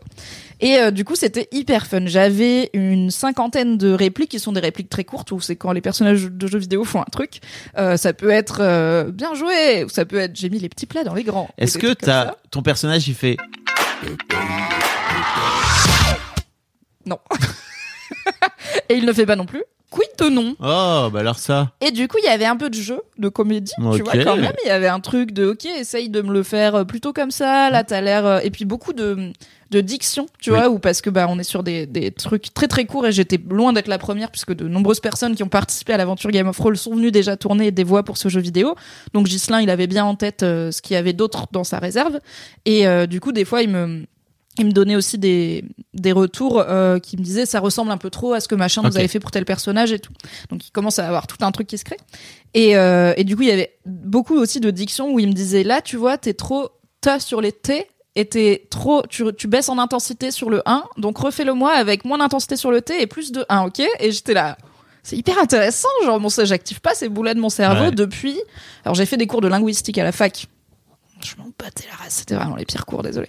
C'est vraiment la phonétique, tu sais, les symboles C'est et trop tout bien. machin. C'est en fait la, la linguistique, ça m'intéresse de fou. Mais Mm. les cours de linguistique, c'était de la phonétique quoi. Et pourtant Ouais. le prof, franchement, il faisait son max. C'était un Canadien trop marrant et tout. Il était trop sympa, mais bon, c'était pas, ça me Comment ça passionnait marche pas. la gorge et tout, les, les sons, la façon dont tu Voilà. produis les sons dans la, dans la, dans la bouche. Je ne C'est me suis fou. pas passionnée de ça. Mais ça m'a rappelé mes séances d'orthophoniste. Parce que quand j'étais petite, j'ai fait de l'orthophoniste parce que je zozotais.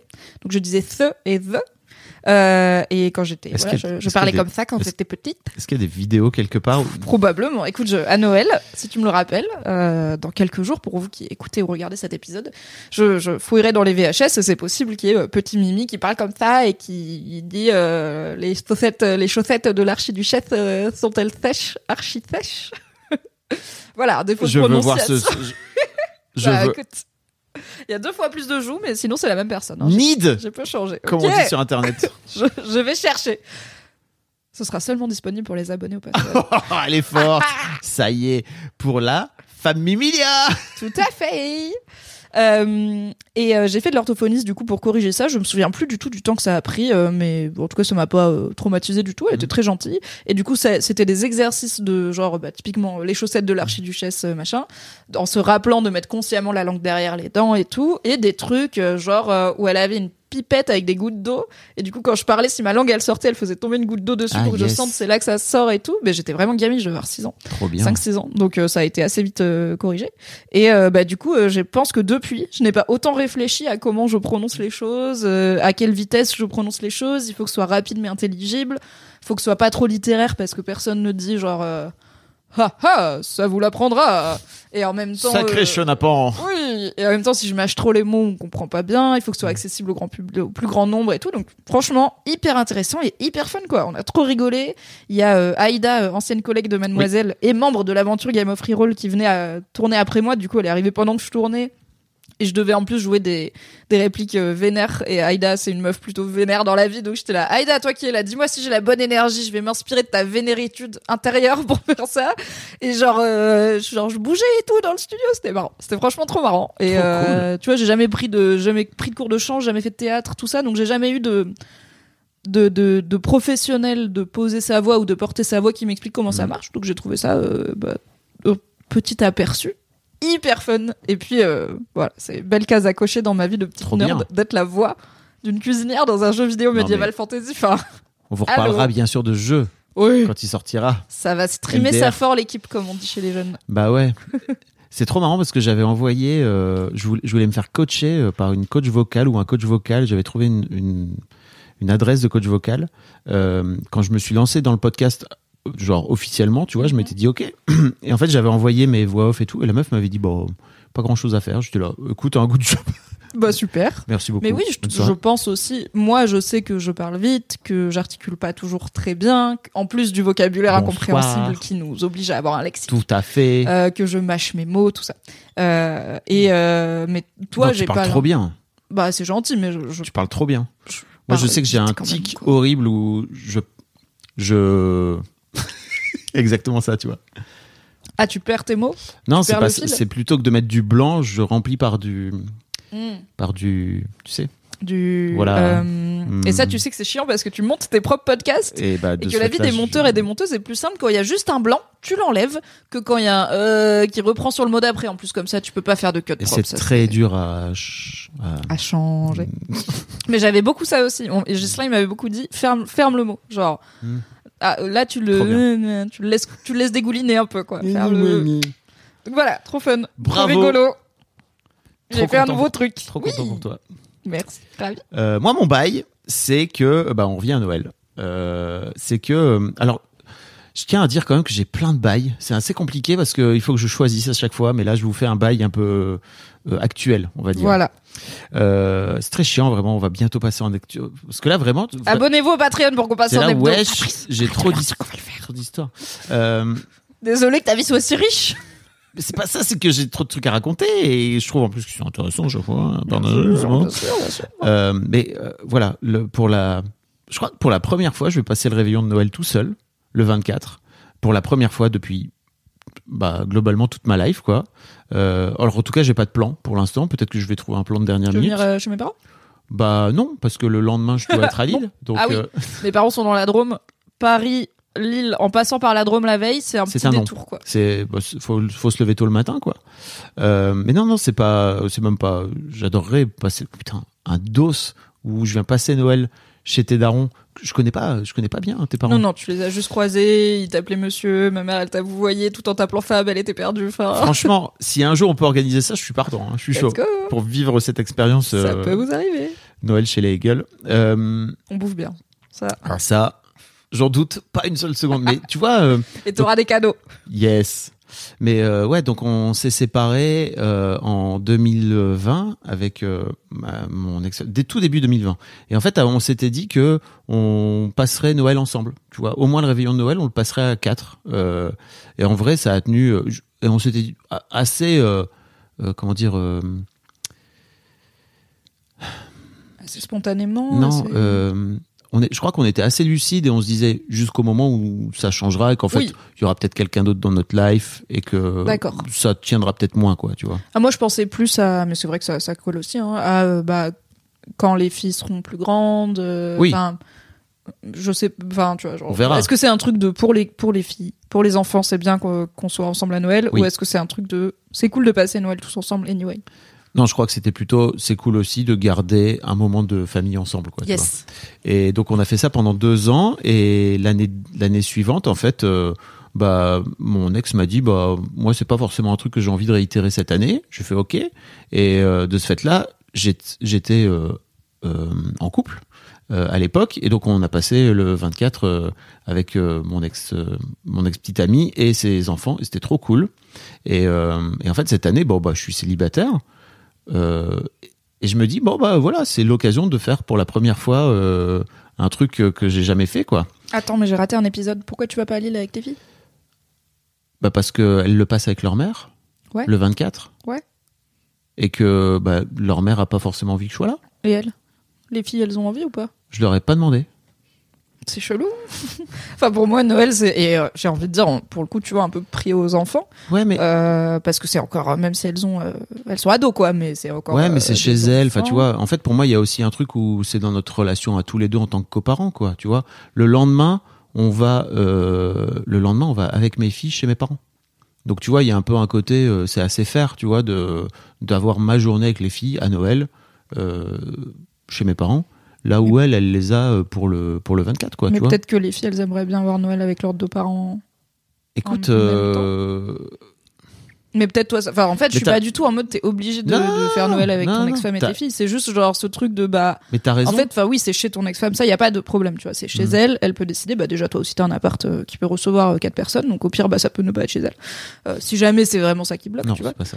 Euh, et en fait, enfin, c'est complètement ok si vous décidez tous les deux. Ça nous, ça nous arrange de pas passer le 24 au soir ensemble et tout. Mais je suis un peu en mode, bah, Noël, c'est quand même une fête familiale. C'est intéressant. Est-ce que les filles ont une préférence? Et Tu- après, vous pouvez dire, bah, écoutez, les filles, on sait que vous aimeriez bien que euh, papa soit là le 24 et le 25. Mais euh, nous, ça nous arrange pas. Et voilà, donc on va faire différemment et il sera là le 25, tu vois. Écoute, tu pointes un truc intéressant, c'est que, euh, mais déjà, quelqu'un l'a, quelqu'un remarqué aussi, c'est que dans, quand on a parlé de charge mentale, donc dans le dernier épisode, tu, tu m'as posé la question de, et les filles, elles en pensent quoi? Bah Et ouais. on, effectivement, on leur a jamais posé la question ouvertement. Euh, Putain, mais mon gars, moi, ma mère, mais- elle me demande le- elle me demande la permission de refaire le papy peint d'une chambre où j'ai pas dormi depuis 15 ans, tu vois. Elle est là, ça te va si je jette ce livre que tu aimais beaucoup quand tu avais 12 ans? Je peux le garder, hein, je peux te le mettre de côté. Je suis là, Arrête de me demander la permission, c'est chez toi.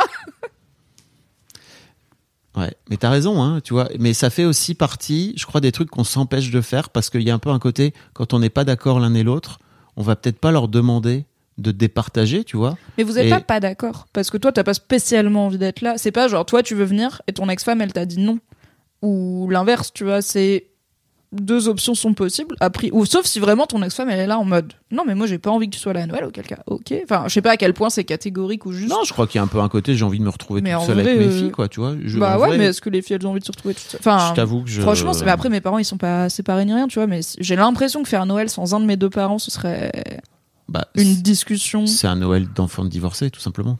Tu vois, c'est que pour moi, et je te dis ça parce que moi-même, j'ai jamais été enfant de divorcé, donc je sais Ouais, pas je ce que sais. je sais pas ce qui se passe. C'est-à-dire que pour moi, c'est aussi, ça fait aussi partie du, des trucs complexes de. J'apprends ça aussi parce que moi-même, j'ai pas été dans Mm. cette euh, position-là en tant qu'enfant, donc euh, je tâtonne, quoi, tu vois, et. Et- ouais, peut-être juste checker que ça les rendre euh, que ça les rendrait pas euh, outrancièrement tristes. Je sais pas du tout c'est quoi leur rapport à Noël à tes filles. hein. Peut-être qu'elles sont là, non, non, Mm. mais c'est très bien. Et puis elles sont. C'est pas aussi Ouais, à bah, quel point j'ai envie hein. de leur poser la question parce que peut-être que je vais me prendre un high kick, mais peu importe après tout. Un kick euh, de Bah, du type. genre, euh, Non merci, c'est un non. Ah, bah, c'est marrant, tu vois, parce que j'allais dire, est-ce que le kick c'est oui, on veut que tu sois là, et du coup t'es là en mode, ah putain, du coup faut que j'aille. Ah non, non, non, pas du tout tout. Euh, ou ou peut-être même un kick de ton, et je sais pas, un de leur mère qui te dirait, mec, euh, je t'ai dit que j'ai pas envie que tu sois là. Ouais. pour- et- mais je suis pas du tout en mode demande aux filles dans son dos pour le seul truc de. Oui, oui. Vous préférez papa ou maman? Vous voulez départager comment? Parce que ça, c'est hyper malsain, hein, je dis pas. Mais, peut-être que d'amener à ton ex-femme. Au fait, est-ce qu'on est sûr que les filles vont pas être tristes si on fait Noël euh, un jour sur l'autre, tu vois euh On est actuellement le 7, c'est ça, si je me trompe pas. Donc euh, cet épisode sort euh, dans 10 jours, 11 jours. Euh, on n'a pas encore eu cette discussion. Donc tu vois, peut-être que tôt, ça sera euh, totalement euh, caduque à l'époque euh, où ça sortira. Encore une raison de passer en hebdo. On peut plus. on en peut Écoutez, plus. Abonnez-vous écoutez, Patreon. On en peut écoutez. plus. Et donc, euh, donc voilà, ouais, c'est, ça fait partie des, ça fait partie d'un nouveau truc que je vais tester. Et en plus, tu vois, je me dis, ok, si j'ai une opportunité, est-ce que j'y vais? Bah déjà, oui, sans doute, parce qu'il y a un côté, euh, c'est peut-être l'occasion de tester un nouveau truc que j'ai jamais fait. De faire quelque chose pour la première fois. Tout à fait. Et en fait, euh, même s'il n'y a pas d'opportunité, en fait, je crois juste que je vais passer une soirée kiffante. euh. Ça, j'ai aucun doute. hein. Et pour le coup, je suis pas du tout euh, inquiète que. euh, Ah non, je vais pas, être, Ah, le pauvre Fab, il va être tout seul à je Noël. vais pas être en mode nanana. euh, le Père Noël est une ordure, SOS amitié, quoi, tu vois. Je t'ai pas dit euh, et euh, pas de jugement sur les gens qui sont tristes d'être seuls à Noël. hein. Il y a, Oui. Franchement, moi, si j'étais, si je passais un Noël toute seule, je pense que je serais triste parce Ah ouais que bah pour moi, c'est vraiment. En vrai, ma famille, je les vois pas si souvent, tu vois. Mm. Mais j'ai une sœur euh, à Lyon, une sœur à Bruxelles. euh, Mais c'est pas pareil de passer le 24 toute seule et de te dire, ok, le 25, je suis avec tout le monde. C'est pas, si je, Bah, en vois. tout cas, pour moi, en fait, Noël, c'est jamais un jour pour moi. Ça a toujours été une semaine parce J'entends. que c'était, on allait en Alsace, du coup, c'est un long trajet, puis c'était les vacances scolaires quand t'es gamine et on restait plusieurs jours chez les grands-parents. Et là, je vais passer une semaine chez mes parents, mais pas du tout en mode, en vrai, au bout de trois jours, j'aurais envie de rentrer. Je suis trop contente de passer une semaine chez mes parents. Entre autres parce que le frigo se remplit tout seul, mais pas seulement. il y aura mes sœurs, et normalement, il y a mon Ah amoureux qui va nous rejoindre et tout. Je suis honnêtement enthousiaste et Mhm. un peu comme je m'en fous du nouvel an, mais passer un 31 décembre toute seule, probablement que ça me rendrait un peu triste parce qu'il y a un côté, il y a forcément un truc cool que Mhm. j'aurais pu faire ce soir avec des gens. Euh, Donc un peu de FOMO?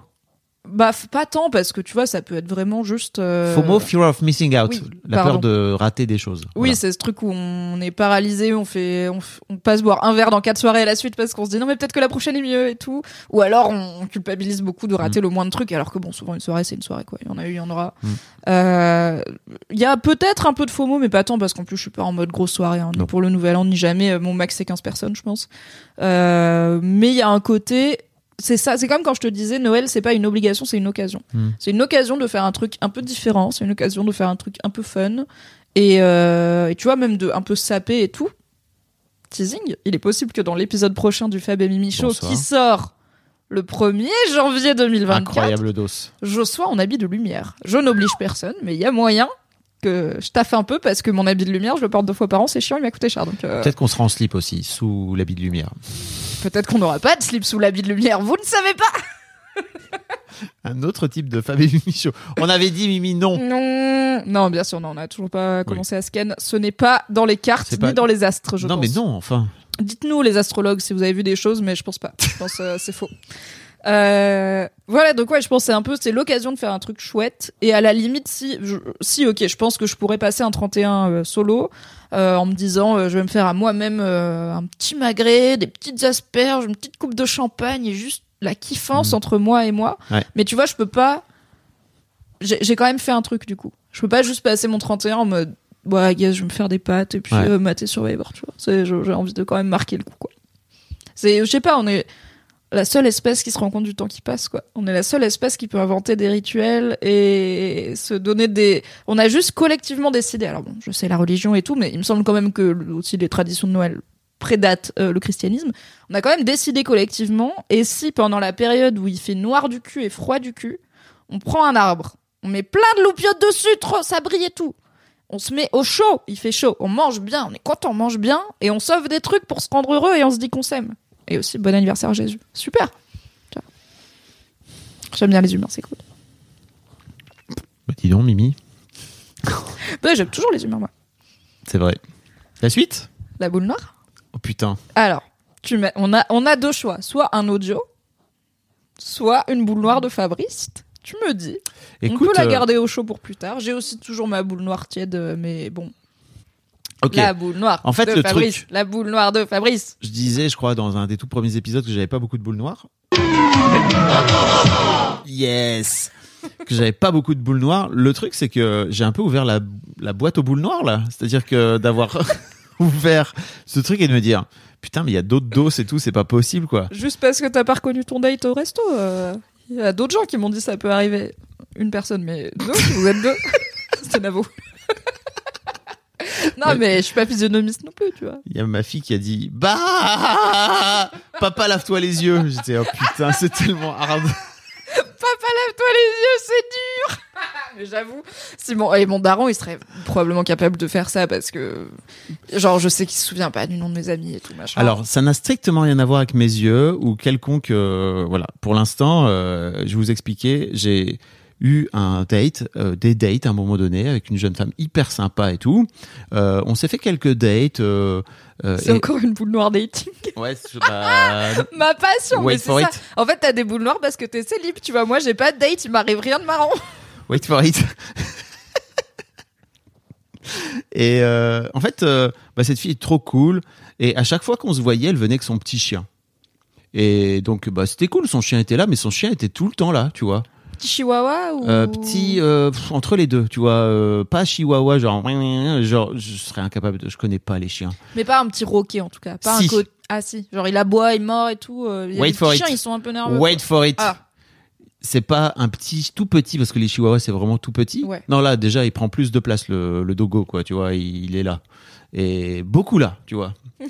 Et, Ah, là. et en fait, c'est pas que j'aime pas les chiens, c'est juste que euh, j'aime pas les chiens qui sont trop là. En vrai, j'aime bien les gros chiens. Bah ouais. j'aime bien les gros chiens aussi, hein. chill, tu vois. Là, il Les était gros pépères. il était trop présent. C'était vraiment euh, pourquoi? T'es L'équivalent canin des enfants circa 3 ans quand ils crient dès que tu leur donnes pas d'attention. oui, exactement. Et Du coup, tu peux pas avoir une conversation d'adulte parce qu'il y a un bidule qui fait Maman, regarde mon dessin plus ou moins, tout à fait.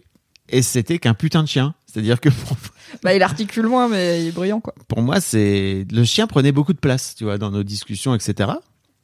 Et la meuf me dit, euh, ouais, bah j'ai un peu un problème. Je suis en train de le faire, euh, genre, euh, on est en train de taffer avec un comportementaliste parce que le chien, il a un vrai problème. Il n'arrive pas à être seul tout.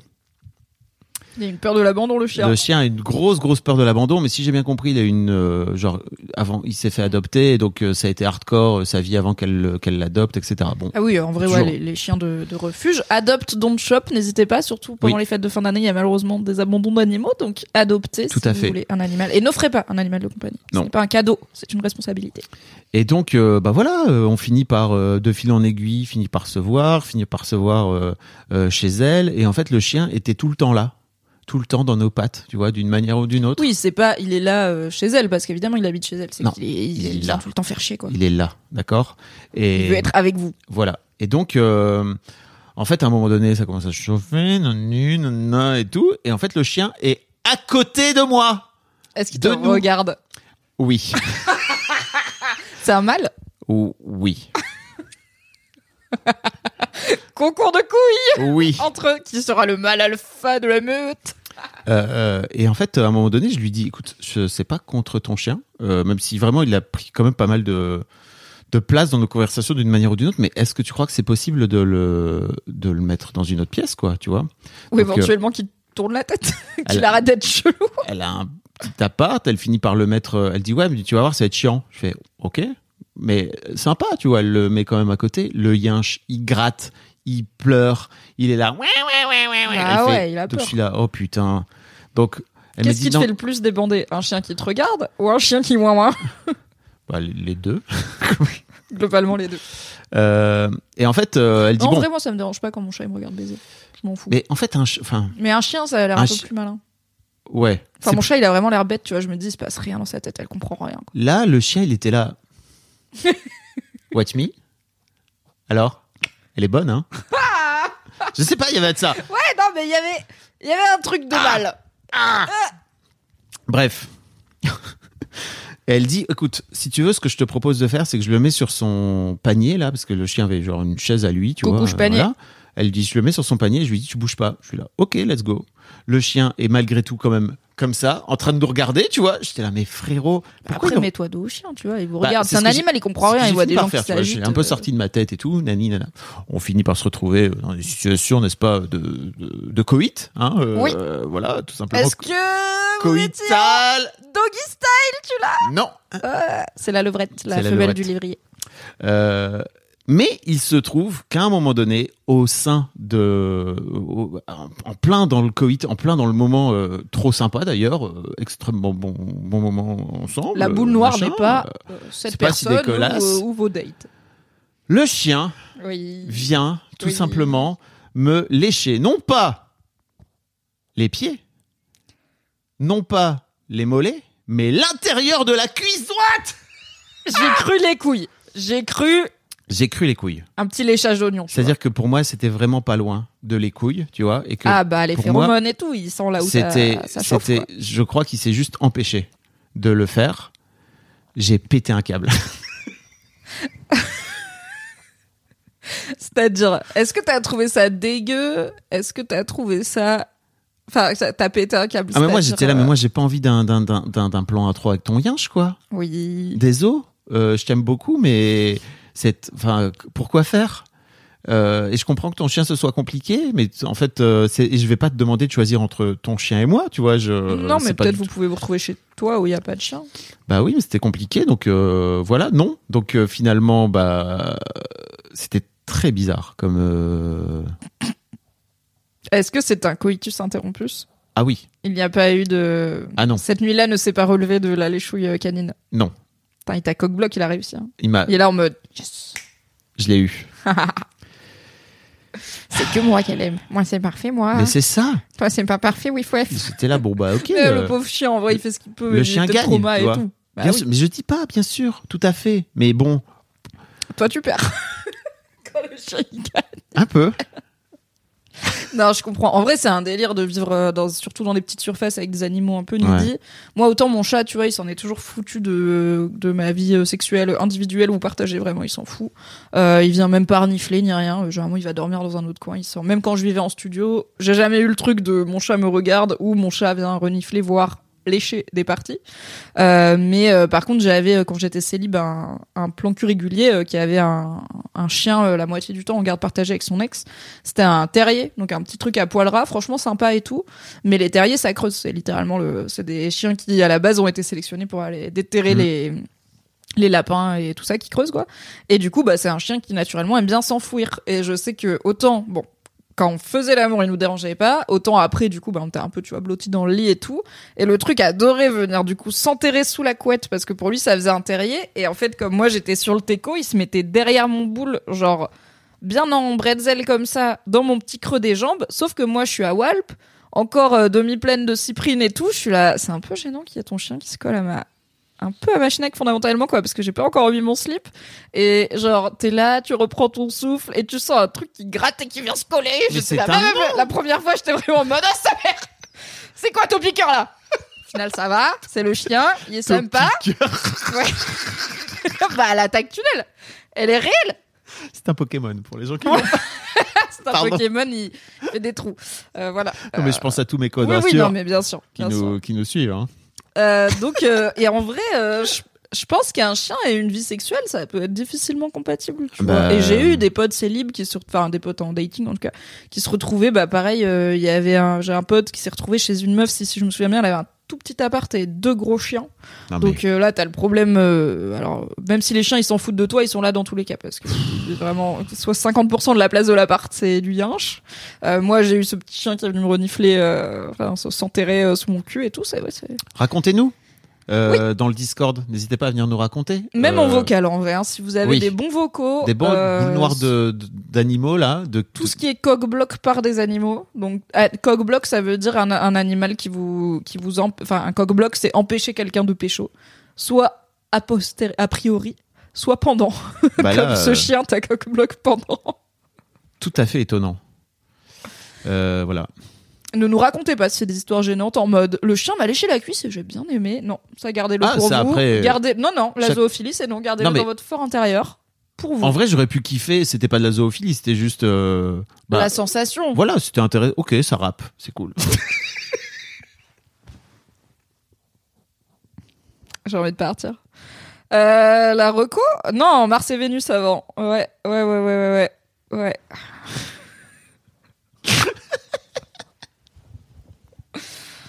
On sait pas, tu vois. Je sais pas moi. euh, je sais pas. Mars et Vénus Hmm, Let's go let's go. Ok. Pour Mars et Vénus, j'ai préparé un petit truc. Mhm. Je me suis dit, alors j'en ai déjà parlé dans le Fab et Show, mais il y a des espaces en ligne pour parler en- en- aux hommes et aux femmes, notamment sur le Reddit francophone, puisqu'il y a Ask Mec et Ask Meuf qui sont dédiés donc à poser des questions aux mecs ou aux meufs, tout simplement. Et euh, j'ai vu une question, j'ai vu quelques questions passer sur Ask Mec où je me suis dit, tiens, ça ferait des bonnes questions Oh. pour Mars et Vénus. Du coup, j'en ai choisi une pour cet épisode. Alors, je vais lire la question et rapidement euh, les commentaires principaux, mais l'idée, c'est pas de faire un récap de Reddit euh, comme je peux le faire sur Twitch, c'est de te demander qu'est-ce que ça t'inspire cette question Ok. à toi, un mec finalement. Tout à fait. On mettra le lien hein, si vous Tout voulez aller lire les réponses dans le Reddit. Donc ça a été posé sur Ask Mec il y a 12 jours et euh, malheureusement la discussion a été euh, verrouillée dans le sens où les commentaires sont visibles mais on peut plus en poster parce que c'est euh, comme beaucoup de discussions parfois entre les hommes et les femmes parties un petit peu en sucette et que la modération parfois préfère dire bon vous avez bien discuté là ça commence à partir à la foire d'empoigne on ferme ce topic Alright. Donc nous avons un utilisateur qui nous dit pas marre d'être un mec qui dit au mec pas marre d'être mis dans le même sac que les pires. Et il explique.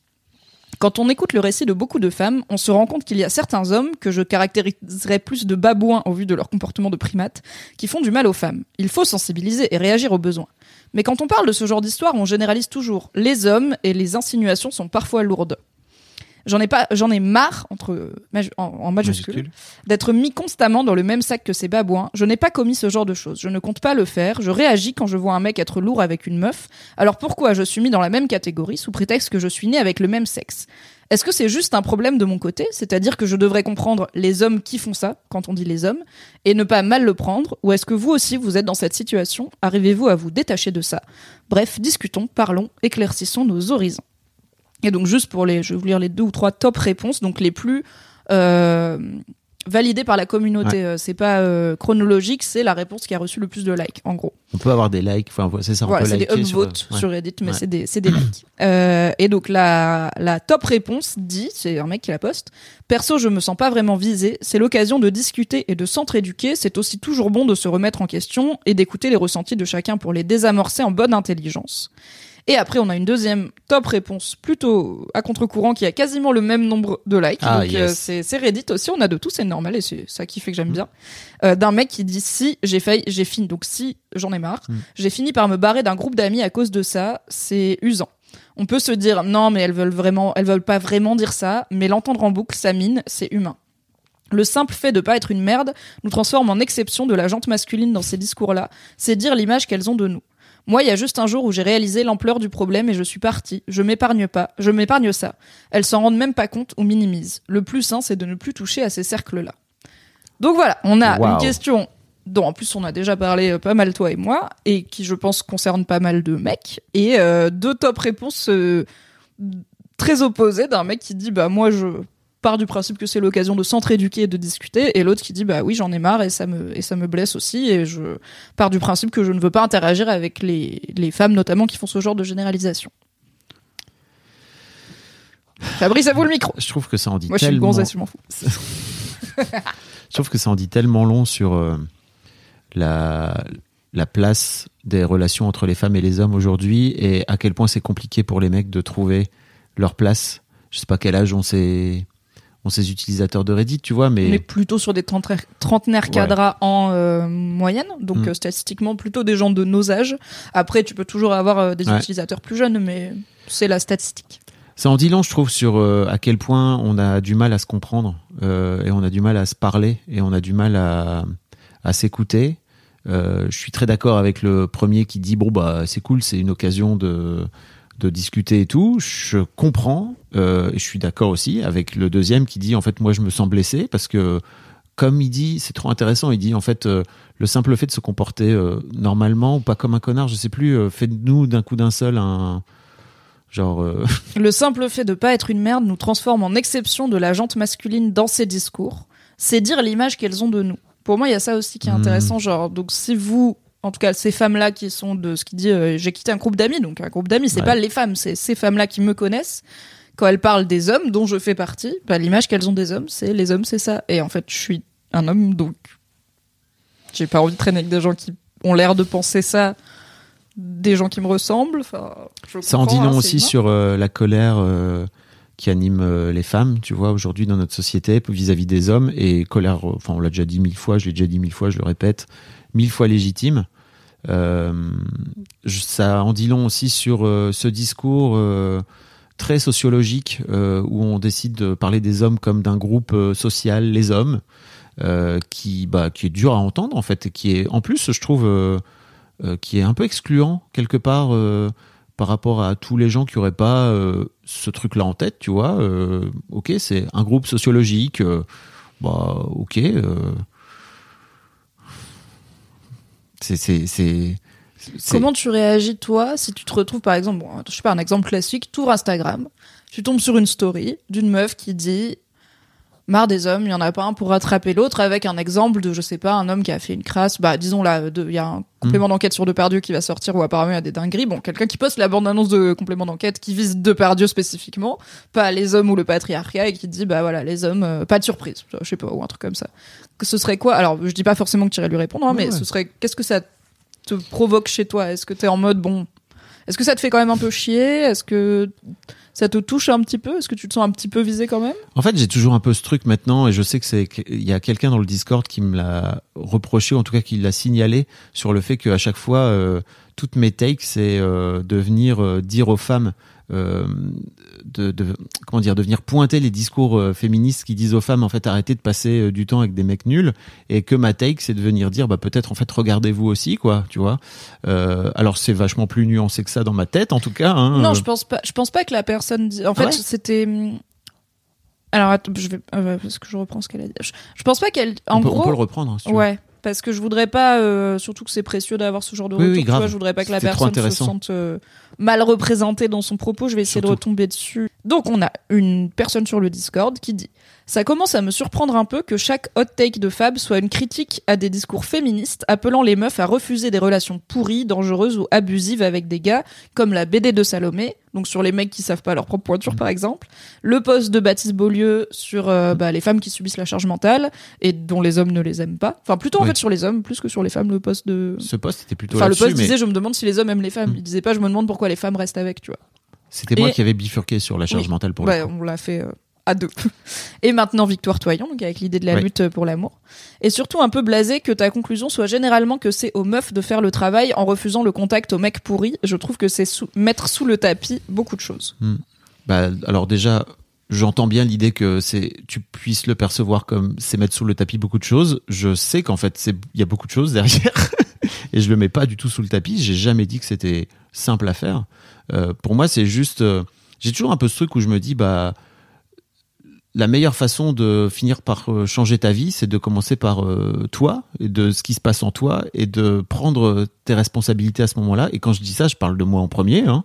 Donc moi, quand il y a un truc qui me convient pas, je pars du principe que c'est mon souci et que je vais faire en sorte de changer ma vision des choses, mon comportement par rapport à des choses. Ou euh, tes fréquentations.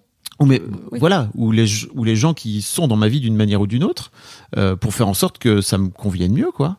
Donc euh, j'ai plutôt tendance à, à venir dire bah en fait euh, si t'as des hommes pourris dans ta vie et encore désolé, je me rends bien compte que c'est pas aussi simple que ça parce que Mm. effectivement l'autre truc que le mec dit c'est que la barre est tellement basse et ça je le comprends Oui, et j'en suis euh, Pour navré moi, c'est des babouins. euh, et en fait, j'en suis, j'en suis navré, vraiment. Et je fais en sorte de, je fais le taf. En tout cas, j'essaie de faire le taf moi à mon petit niveau, le colibri, pour faire en sorte de, de, de, d'aider quelque part les mecs à, à s'ouvrir aux émotions, à faire en sorte de comprendre toutes les conneries dans lesquelles le patriarcat les, fait tomber, quoi, au quotidien. Euh, et je sais que c'est pas simple. Euh, et j'en suis le premier navré. Mais en fait, je, comprends aussi que ce soit la réalité. Et voilà, en fait, pour moi, c'est plutôt. J'ai j'ai tellement passé de temps à me dire les trucs qui me conviennent pas, en fait, c'est des trucs que je suis en train de rejeter chez moi. Et ça, je l'ai vraiment tellement intégré qu'aujourd'hui, je pars du principe que les gens qui euh, disent ah bah, les hommes machin, bah. En fait, tu es en train de parler de toi aussi, tu es en train de parler de ta relation aux hommes, tu es peut-être en train de parler, j'en sais rien, on va pas faire de la psychologie de comptoir, mais peut-être de ta relation à ton père, enfin j'en sais rien. Parce que sans doute ton père a été nul, parce qu'en fait les hommes ont été nuls avec le fait d'aimer ou de pas réussir à bien aimer correctement, parce qu'on n'apprend pas ça aux gars. Enfin, on l'a déjà dit 42 fois, j'ai l'impression. Peut-être on se répète dans le Fab et je ne sais plus. Jamais. Mais euh, mais euh, ouais, c'est ça que j'ai envie de dire. Et en fait, euh, ouais, parfois aussi il y a des, je suis dans des dates et je raconte un peu ce que je fais. Et en fait, il y a des meufs qui me disent, waouh, c'est incroyable. Et je suis là, en fait, c'est juste, je suis normal, hum- humainement normal, et je suis en train juste de réagir avec toi en te prenant à égal. Et, et je veux pas de cookies pour ça. Je veux pas de médaille. J'en ai rien à foutre. C'est Oui, juste c'est pas toi qui as décidé que la barre serait aussi je basse. suis là, je suis, ça m'attriste. Et en même temps, je sais qu'avant, j'avais ce truc où le fait de me rendre compte de ça me faisait me mettre au-dessus de la mêlée. Et j'étais là, les mecs, vous êtes nuls. Moi, c'est parfait, moi. moi, c'est parfait, Vous, c'est moi. pas parfait, vous. Et, et en fait, j'étais en train de me couper de tout un, de tout un pan de, de mon identité finalement d'homme en faisant ça et en refusant le fait de, bah, que je suis un homme. hein, euh, et de me dire juste non non mais moi je suis meilleur que les autres vous inquiétez pas j'ai transcendé la place d'homme. Oui. Euh, je pense que je suis. non Je suis post-gender. tout à fait Bah, Mais- c'est un peu l'équivalent des gens qui disent euh, Moi, je vois pas les couleurs, tu vois. C'est genre, ça va pas résoudre le problème. Euh, Aujourd'hui, j'ai fait la paix avec ça, je trouve. J'ai vraiment fait la paix avec les hommes aussi. J'ai fait la paix avec euh, certains hommes qui ont des comportements à la con autour de moi et que je euh, à moitié, euh, à qui je fais des petits shampoings là, et en même temps à qui je fais des câlins en même temps. Et je sais que ces mecs-là, souvent, ils ont du mal avec moi parce que ils voient bien que c'est fait avec beaucoup d'amour et qu'ils voient bien que. Et en fait, je viens les challenger aussi. Tu vois, je me rends compte que il y a un gars j'en parlerai une prochaine fois, mais j'ai- donc je suis en train de, je fais une formation euh, de, de, de coach dans le spécialiste à l'argent, etc. Il y a un gars qui a, je sais pas, peut-être 38 ans, je crois, qui est là, le bonhomme et tout, tu vois. Il a jamais, tu sens que c'est un hypersensible, mais qui a vraiment tout blindé, quoi. On a passé nos trois, I can relate. on a, on a passé trois jours ensemble. Le troisième jour, je suis allé le voir en lui disant Allez, bon, alors, et viens là, je vais te faire un petit câlin et tout. Et il m'a dit Toi, t'es dangereux. Il sait que tu vas lui chambouler des trucs. Il m'a que- dit Toi, t'es dangereux, toi. Et j'étais là. Toi, c'est Ouais. pas parfait, toi. Et tu sais, avec, euh, tu sais, j'ai envie de lui faire un petit câlin et de lui dire Mon gars, ça va bien se passer. Ça, il a été chamboulé par toute cette. euh, tu vois, par ces trois premiers jours et tout. Je lui disais Mais viens, viens, on va faire un câlin et tout. Il m'a dit Toi, t'es dangereux. Et c'est exactement ça. C'est-à-dire que aujourd'hui, je suis super à l'aise avec ça. J'adore faire ça. Au contraire, s'il y a un vrai côté, ça vient réparer un truc en moi parce que je me suis fait bolos moi aussi par les hommes, comme plein d'hommes. Il faut que vous Bah, ayez toi, t'as conscience pas eu aussi. beaucoup d'hommes qui t'ont dit viens, on fait un câlin. quoi. Voilà, il faut que vous ayez conscience aussi les femmes qu'il y a plein d'hommes qui se sont fait maltraiter par les hommes parce qu'en fait les hommes font du mal d'une manière générale à tout le monde et que les hommes font du mal aux hommes. Moi je me suis fait harceler au collège ultra hardcore par des copains en plus horribles euh, et les hommes m'ont fait du mal. Donc euh, Et, quand on faisait ensemble The Boys Club, qui est devenu histoire de mec, donc des, à chaque fois Oui. un homme qui parle de son rapport à la masculinité et de sa construction en tant qu'homme, souvent ça finissait par ouais c'est compliqué mon daron ouais ouais ouais ouais, ouais. non il m'a jamais dit je t'aime non Ah oui, non parce je dirais pas qu'il est fier de moi les darons aussi euh, se sont non. fait bolos par leurs propres darons. oui oui c'est Les hommes se sont fait la guerre. Enfin, tu vois, c'est tu peux remonter euh, vachement loin, quoi. Tu vois, de et juste- pas si loin en même temps hein, euh, ni dans le temps ni géographiquement Oui, quoi. bien sûr. Donc je comprends tout le monde, je comprends ce mec aussi qui dit bah en fait moi c'est cool parce que ça permet d'ouvrir parce que sans doute il a fait le taf sur lui de se dire euh, enfin en tout cas j'espère pour lui que c'est pas juste une posture euh, de flagellation un peu genre oui on est Parce des que ça existe aussi, ça. euh, ouais. il y a des mecs aussi qui sont en train de s'excuser en permanence d'être un mec et j'ai pu faire ça aussi parce que je trouvais que c'était tellement horrible tout ce qui se passait et je sais pas si j'en ai déjà parlé mais il s'est passé un truc dans un de mes stages de développement là perso qui m'a flingué la tête où je me suis rendu compte que hum, pendant pendant des années mon expérience de mademoiselle j'ai été incapable de m'ouvrir à la souffrance des femmes et que c'était très bizarre vraiment à vivre ce, ce moment-là. Ça m'a ouvert en deux, mais ouvert en deux, ouvert en deux. J'ai pleuré pendant trois heures. mais pas pleurer, pleurer. pleurer parce que t'as encaissé d'un coup parce que du coup pour, pour le contexte donc chez Mm. Mademoiselle t'avais une équipe euh, principalement féminine euh, qui écrivait beaucoup sur le vécu des femmes donc y compris les violences etc euh, plus qui en parlait aussi tu vois on en parlait entre nous et c'était aussi un alors euh, toute proportion gardée une forme d'espace safe au moins on peut parler de choses comme le consentement euh, la zone grise et tout sans devoir refaire toutes les bases de hum, quand on dit non c'est non et tout euh, et ça, c'est pour parler juste des violences sexuelles. Après, il y a tout le, bah voilà, Tout. tout- toutes les, Les, humiliations, ça, ça toutes commence. les mauvaises choses que le patriarcat fait aux femmes, euh, tout comme il en fait aux hommes. Hein, je... C'est pas moi qui vais te contredire là-dessus. Mm. Donc, tu penses que t'as encaissé d'un coup, que pendant que tu travaillais avec nous, du coup, tu t'es blindé par rapport à ça. Euh, t'en as, en fait, genre, tu le savais dans la tête, mais pas dans la poitrine? je, je- je m'en. En fait, c'est terrible parce que je crois que je me suis. J'ai mis tout ça à distance le plus loin possible parce qu'en fait, c'était c'était des violences qui étaient très souvent euh, prodiguées par des mecs. Euh, et quand je parle de violence, c'est vraiment toutes les violences. hein. Ça peut aller Oui. de, la simple humiliation dans la rue à euh, bah, au féminicide, hein, tout simplement. euh. Et c'était pas que vous, en plus, c'était pas que l'équipe que je connaissais bien qui vous racontiez vos histoires, etc. Et dans lesquelles les je vivais, c'était toutes les meufs de. de- de- on recevait des témoignages. partout, ouais. On recevait et à chaque euh, témoignage qu'on postait, il y avait encore plus de témoignages et euh, euh, bref, c'était c'était beaucoup.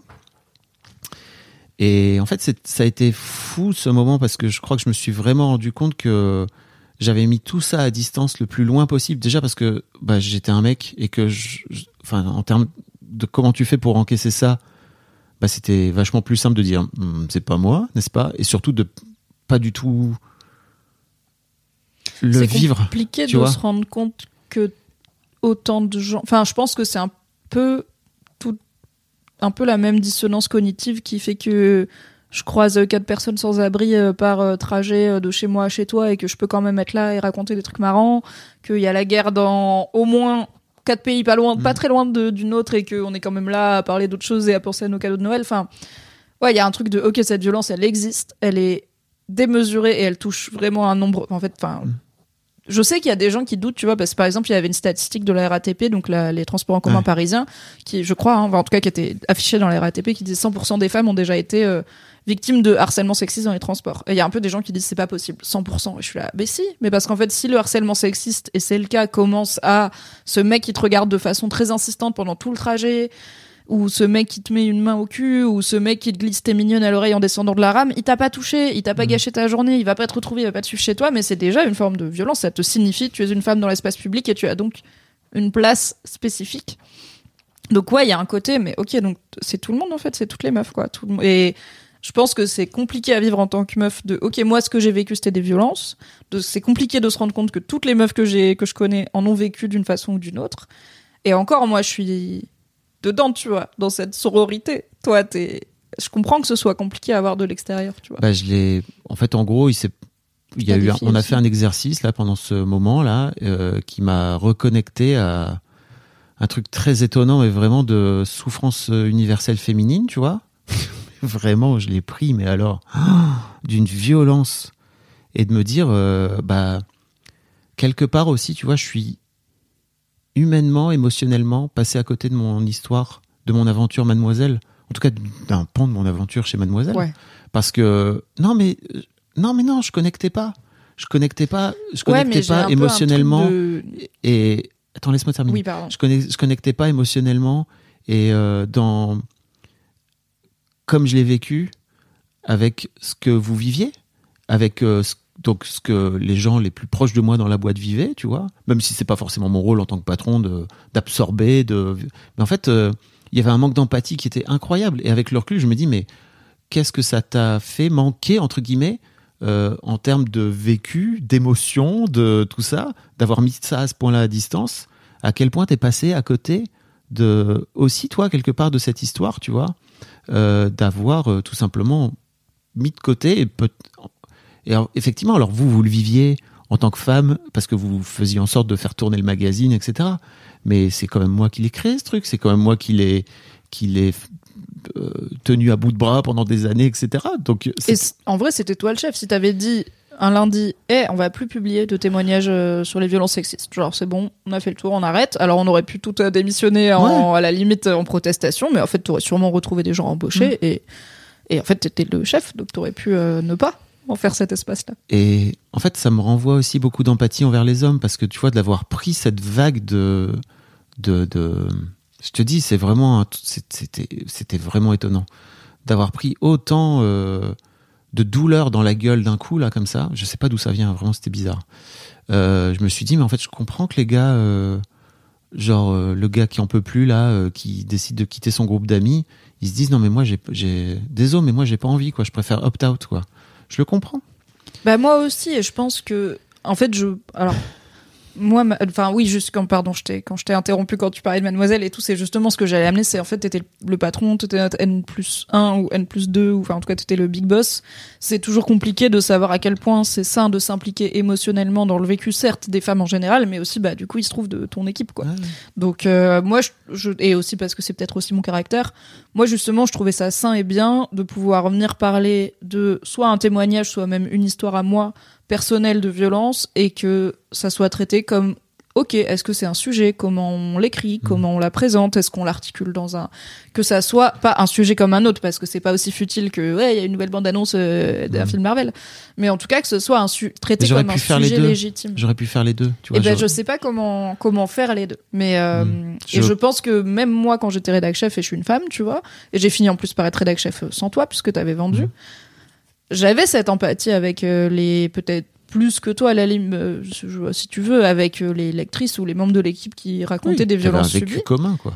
Ouais, mais euh, j'ai pas l'impression que je mettais moins de distance, tu vois, parce Mm. qu'il y a aussi un truc de protection et ça pour le coup, bah on en parlait aussi avec notamment la personne qui avait le job de recevoir et de trier les Mm. témoignages, parce qu'en plus comme tu l'as dit, assez mathématiquement, si on raconte une, si on publie une histoire, plein de gens qui ont vécu une histoire similaire vont se dire ah c'est un endroit où je peux envoyer mon histoire du coup. C'est des gens qui s'y intéressent. Ça veut dire que si un lundi on publie euh, un témoignage sur l'inceste, toute la semaine on a des témoignages sur l'inceste Mhm. et il y a une personne dont c'est le job de les lire. Et en fait ça fait partie de la pénibilité du job qu'on discutait en entretien, Oui. mais qu'on prenait aussi en compte euh, dans la gestion de la sûr. personne. Quoi. Donc bon, tout ça pour dire que je sais pas comment t'aurais pu être plus émotionnellement impliqué et que ça aille à tout le monde parce qu'aussi toi et moi, genre on a fini par être hyper amis et tout. Tu vois, il y a peut-être d'autres gens qui auraient été moins à l'aise avec euh, le mec a l'air impliqué émotionnellement dans ce que je lui raconte. euh, c'est mon boss Mais- en fait. euh, En fait, si, tu vois, enfin, je sais pas. oui, je comprends, mais tu vois, pour moi, c'était pas juste de venir pleurer devant elle et dire, Euh, je suis désolé, mais tu vois, juste de, de vivre l'émotion sur le moment. Parce qu'en fait, Ok, alors j'ai, eh ben, écoute, j'ai une take là-dessus. ok, Je sais pas, en tant que, que, que meuf euh, et que personne concernée, comment j'ai envie que les mecs réagissent quand je leur raconte des violences sexistes que j'ai vécues. Parce que quand ils sont trop blessés, je suis un peu en mode frère, c'est pas ta, genre euh, c'est pas ta vie, tu vois, genre il y a un peu un en fait, je trouve mais souvent quand j'ai raconté à des hommes des choses pas cool que j'ai vécues de la part Mhm. d'autres hommes, ils ont eu certes une réaction de, de, de, de, de trouver ça horrible, mais un peu en mode chevalier blanc, tu vois. Un peu Mhm. en mode euh, j'ai envie de taper dans le mur et le casser la gueule et Oui. ça, on fait pas ça à une femme et tout. Et j'étais là, frère, ça m'intéresse pas cet angle-là pour le Oui. coup. Tu vois, ça me touche pas, ça me parle pas. j'entends. Ta colère, un shit, c'est ta vie. Et même de, de, de l'émotion qui est pas forcément de la colère, mais en tout cas un truc de vraiment. euh, genre, je sais qu'un jour. Je réfléchis à quel degré de détail j'ai envie de donner. Ok, un jour je parlais à un ami proche de, du fait que j'ai. En fait, je lui avais déjà dit, euh, parce que c'est pas trop un secret dans ma vie, que comme beaucoup de femmes, j'ai déjà été victime de violences sexuelles, euh, voilà, d'une forme en tout cas de consentement euh, non respecté. Euh, et j'ai mis des années à, à capter que ah c'est ça qui s'est passé parce que c'était pas voilà physiquement il y avait pas de violence et tout. Euh, bon, ça fait partie de ma vie et j'en avais parlé à un ami et je sais plus combien de temps plus tard euh, on parlait du fait que bah quand j'étais ado euh, j'avais des moments où ça allait pas bien et où je me faisais du mal. Et euh, c'est un truc qui pour moi est beaucoup plus dur à dire et qui est un moment beaucoup plus dur de ma vie le fait de m'être fait du mal à moi-même plutôt que le fait euh, été agressé sexuellement et en fait, euh, mon ami avait beaucoup plus réagi au truc de l'agression sexuelle que au truc de oui, bah oui, quand j'étais ado, je me suis fait du mal, qu'il a un peu pris comme ah ok. Et j'étais là. En fait, tu sais, genre parce que c'est un ami avec qui on parle beaucoup justement de sa place d'homme dans le féminisme. Il lit- lui, il lit toutes les tout Mona Chollet, toutes les autrices féministes et tout machin, il les a, il a tout, il a attends, il a acheté mon livre, il a lu mon livre et tout, je l'adore, acheter mon livre. Euh, mais euh, et du coup on discute beaucoup de bah c'est quoi euh, pourquoi il fait tout ça déjà? Pourquoi Ouais. il, il se documente autant euh, comment il se sent lui en tant qu'homme et tout? Enfin bon, soyez amis avec Mimi c'est des discussions ma foi tu es pas prêt et, euh, et je lui avais Trop dit bah tu vois comme discussion. hein. bah, ça commence à faire un moment qu'on est amis, donc s'il est encore là, c'est que ça, ça lui va. hein. Euh, on parle aussi de Warhammer et d'autres choses euh, entre Oui. nous, ça va. Et en fait, je lui ai dit, tu vois, pour moi, c'est beaucoup plus euh, difficile de me rappeler, de digérer et de, et de conscientiser le fait que je me suis fait du mal à moi-même plutôt que le fait qu'un homme m'a fait du mal, parce que ça, c'est pas ma faute. Genre, c'est pas ma faute, c'est de la sienne. Et aussi, je pense qu'il y a tout un pan de lui qui savait pas exactement ce qu'il était en train de faire, parce que voilà, c'est pas un random dans un parking qui m'a coincé derrière une voiture, c'est voilà, c'est cette fameuse zone grise du consentement. Et les mecs non plus ont pas été éduqués, eux, à consentir et à reconnaître le consentement en face. hein. Je vous parle d'un truc qui est arrivé il y a... Tant que les moins de 20 ans ne peuvent pas connaître, il n'y avait pas la nouvelle vague du féminisme sur Internet, il n'y avait pas Mademoiselle, il n'y avait pas tout ça, il n'y avait pas l'alphabet Mimichaud. Et du coup, bah, je suis beaucoup plus apaisée avec cet aspect de ma vie qui est quelqu'un m'a fait un truc de mal, ok, qu'avec moi-même, je me suis fait du mal, tu vois. Mm. Et, euh, et donc on avait eu cette discussion. Et ça me et je sais que j'avais fait un article sur Mademoiselle euh, comment réagir quand quelqu'un vous confie avoir été quand votre moitié même je crois qu'il y avait un truc de couple vous confie avoir été victime de violences sexuelles volontairement non genrées parce que je voulais aussi rappeler que les hommes aussi peuvent être euh, victimes de violences et en parler et que c'est c'est encore une autre dynamique dans un couple hétéro d'être le mec qui dit bah moi on m'a forcé et tout. Euh, donc avec des conseils voilà un peu psycho de base. Et je dis pas qu'il y a une formule clé en main pour comment réagir quand une femme vous dit avoir été victime de violences sexuelles. Mais je trouve que souvent, les mecs, ils réagissent à ça, genre, parce qu'on apprend un peu que le viol, c'est le pire truc qu'on puisse faire à une meuf, tu vois, genre, c'est pire que la mort. Et je suis là, ah non, moi, je suis très contente qu'on m'ait pas buté, merci. Enfin, en fait, ça me définit pas. C'est pas un traumatisme fondateur de ma vie. Et c'est même pas le pire truc qui m'est arrivé. Et c'est ok, tu vois, c'est pas pour dire ma vie, elle est trop dure. C'est juste, il m'est arrivé plein de trucs très très cool, certains trucs pas cool. Et dans, en tout cas, l'impact que ça a eu pour moi, il est pas en haut dans la liste des trucs euh, pas cool, quoi. Donc, euh, juste, je trouve des fois que projeter l'idée que le viol c'est la pire chose qui puisse arriver à une femme, c'est un peu nier son identité et son ressenti. Et en fait, c'est aussi pour ça que je te dis que tout le monde n'aurait pas forcément été à l'aise avec le fait que tu sois vachement plus en empathie dans l'équipe parce que t'étais le patron, encore une fois. Euh, et que du coup, bah, ces gens étaient obligés de venir tous les jours au bureau traîner avec toi. Moi, j'étais très contente aussi que tu traites mon histoire et mes histoires et nos histoires comme c'est des choses qui vous sont arrivées et qui méritent d'être racontées. Et tu les traitais avec respect. Hein. T'étais pas là en mode. euh, Bon, tu me racontes ton viol ou tu me racontes ta première sodomie aujourd'hui? Enfin, ça va, on n'est pas des bêtes. Hein. Euh, Waouh. Et tu vois, tu respectais nos histoires, mais tu respectais aussi la façon dont on, les, dont on voulait les raconter, Oui. se les approprier et dont on les considérait avec, euh, souvent avec un peu de recul. Quoi. Donc, euh, donc voilà, euh, ça- on a un peu dévié du sujet. euh, pas tous les hommes, les hommes et Non, tout. non, mais je- en plus, c'est euh, c'est pas tant. C'est pas tant dévié parce que pour moi, c'est tout ça est très imbriqué. C'est-à-dire que c'est juste une question de d'empathie et de mettre l'empathie au bon endroit et de. Est-ce que c'est très marrant parce que souvent quand des femmes me racontent des trucs durs, en fait, je leur dis je suis désolé, tu vois. En fait, elles me disent mais c'est pas de ta faute. Je leur dis non, mais, est-ce que t'es désolé au nom des hommes ou est-ce que t'es désolé que ça te soit arrivé je suis désolé que ça te soit arrivé déjà. Ouais. Et en fait, euh, ouais, il y a un côté aussi, je crois, au fond de moi, je suis un peu désolé au nom des hommes parce que, en fait, euh, et, et encore une fois, je suis pas, c'est pas, pour moi, c'est pas du tout euh, euh, genre, euh, je suis les hommes et, et- et je- Le chef des hommes le chef des hommes. Non, non, c'est plutôt moi en tant qu'homme, je suis envie de, j'ai envie juste de te dire, je suis navré en fait, tu vois, et et, et c'est tout. Et Mais tout. pour le coup, je comprends. Je pense que j'ai ça aussi quand, quand, quand un mec me raconte qu'une qu'une femme lui a fait du mal d'une façon, je dirais spécifiquement féminine, tu vois, en tout cas genrée. Euh, j'ai un peu le côté, je suis doublement désolée, tu vois. Je suis un peu pas désolée au nom des femmes parce que c'est pas moi la chef des femmes, Euh, mais euh, un truc de genre. En tant que femme. en tant que femme, c'est doublement important de dire que on n'est pas toutes comme ça et que ça aurait pas dû t'arriver. Parce que des fois, quand la violence est genrée, avoir quelqu'un du genre qui commet la violence, qui te, qui te confirme que c'était pas normal, ça joue un petit peu différemment, quoi. Et bah écoute. Vivre Ça m'a remué cette histoire, putain, ça m'a. Bah ça ouais, désolé, ramené, à chaque euh, épisode, je vais te. Je pensais pas Non, mais te. ça m'a, te- ça, m'a- ramené à ce truc qui m'a vraiment, euh, ça m'a, ça m'a secoué la gueule vraiment. Mais c'est trop bien. trop. Bah, on ira piocher aussi sur Ask Meuf pour qu'il y ait de l'équilibre parce que là, du coup, c'était une question pour, euh, Ouais. pour les mecs. Euh, on ira aussi piocher sur Ask Meuf pour qu'il y ait des questions un peu Avec plaisir. sensibles pour moi. C'est quoi la suite? Ah, c'est le. la reco. Ah non. D'abord, la reco.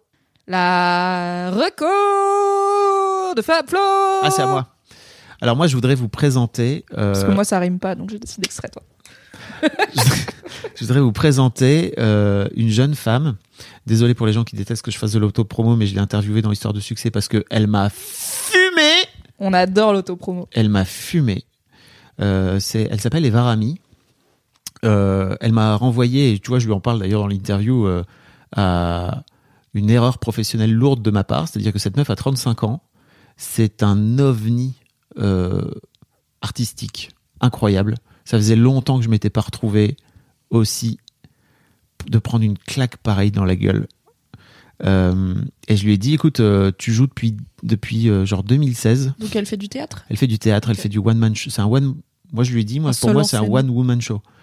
Bah, bah, ouais, mais seul en scène, ça, il y a pas l'aspect show parce que la meuf est un show. Je vais t'en parler dans deux secondes. C'est pas du stand-up comme on l'imagine, genre elle a un t-shirt noir, un jean, elle a un micro, elle fait des vannes. Quoi. Pas du tout. C'est de l'art. C'est un. De l'art vivant. C'est une claque dans la gueule incroyable son spectacle. Euh, et euh, je lui ai dit en fait, euh, c'est terrible en fait parce que ton existence me renvoie à une faute, à une erreur professionnelle de ma part qui est juste. Normalement, en vrai, on aurait dû faire euh, des articles sur toi euh, en 2016, quoi, frérot. Yes, parce qu'en 2016, pour le coup, tu étais encore, euh, J'étais encore chez PDG Mademoiselle. De Mademoiselle. Et, l'un de mes grands trucs chez Mademoiselle, c'était d'aider à faire découvrir des jeunes femmes euh, talentueuses, notamment comme elle, quoi, tu vois. Et, Et, euh, si- je peux me permettre, c'était vraiment ton flair, dans le sens où t'as pas réussi à me le transmettre, par exemple. Enfin, il y a vraiment un truc de flair et puis de curiosité, d'intérêt, où pour le coup, c'est un des rares trucs de Mademoiselle qui a pas vraiment été perpétué une fois Mm. que t'es parti, euh, c'est que j'avais pas ce côté, ok, je vais aller faire les comédie clubs et avoir ce flair de cette meuf là, c'est une pépitas de fou quoi. Et c'est aussi euh, le moment où j'ai un peu lâché la rédac chef, tu vois, et je sais aussi que ça fait partie des trucs que j'ai pas réussi à léguer, même à l'époque quand j'étais encore le, le, patron, quoi, euh, et qui me rend un peu triste, tu vois, de ce fait quand je rencontre euh, une Eva. Et en fait, c'est trop intéressant parce que justement dans les discussions, enfin dans l'interview, on en parle, et elle me dit mais je suis pas sûr que j'étais prête. c'était trop intéressant. Bah, il y a aussi que vu la portée de Mademoiselle en 2016, un article sur Mademoiselle, ça te, alors c'était pas euh, tu vas faire l'Olympia le lendemain, mais ça te propulsait dans un niveau de notoriété potentiellement. Ça te remplissait ta salle assez fatos, assez rapidement, euh, si en fait en gros le bouche à oreille derrière euh, fonctionnait quoi. oui. Et ça aussi, ça pouvait attirer l'attention d'autres médias et tout. Il y avait souvent un côté, c'est un peu ta première grosse interview, tu vois, Mademoiselle. Et après, si tout se passe bien, il y en aura d'autres. Voilà. Et en fait, Eva, euh, donc c'est son troisième spectacle. Euh, son premier s'appelle euh, Vol. Donc c'est à chaque fois des injonctions. Le deuxième c'est Tais-toi, mais T apostrophe ES. Et là c'est Va aimer. Et, et, en fait, la meuf campe dans ce, donc dans ce One Woman Show 20 personnages qu'elle passe son temps à en fait elle passe son temps à passer de l'un à l'autre parce qu'en fait elle fait des dialogues entre les différents personnages. Chaque personnage a une voix une attitude Genre, une tu façon tout d'être. de suite qui c'est. Bien sûr. Ça ça me bute j'aime trop. Bien sûr. Et elle passe vraiment comme elle fait des dialogues elle passe de l'un à l'autre en permanence. La meuf. Ouais gros cerveau ça fuse hein. oh.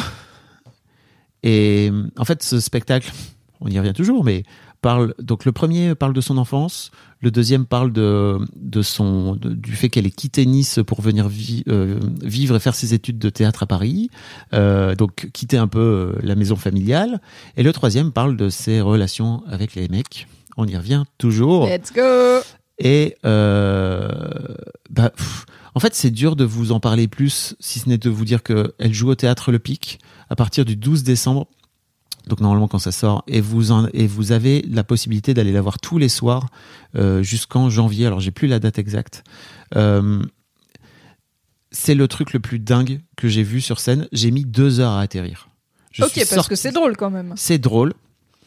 Euh, c'est j'ai pleuré, j'ai pleuré de ouf.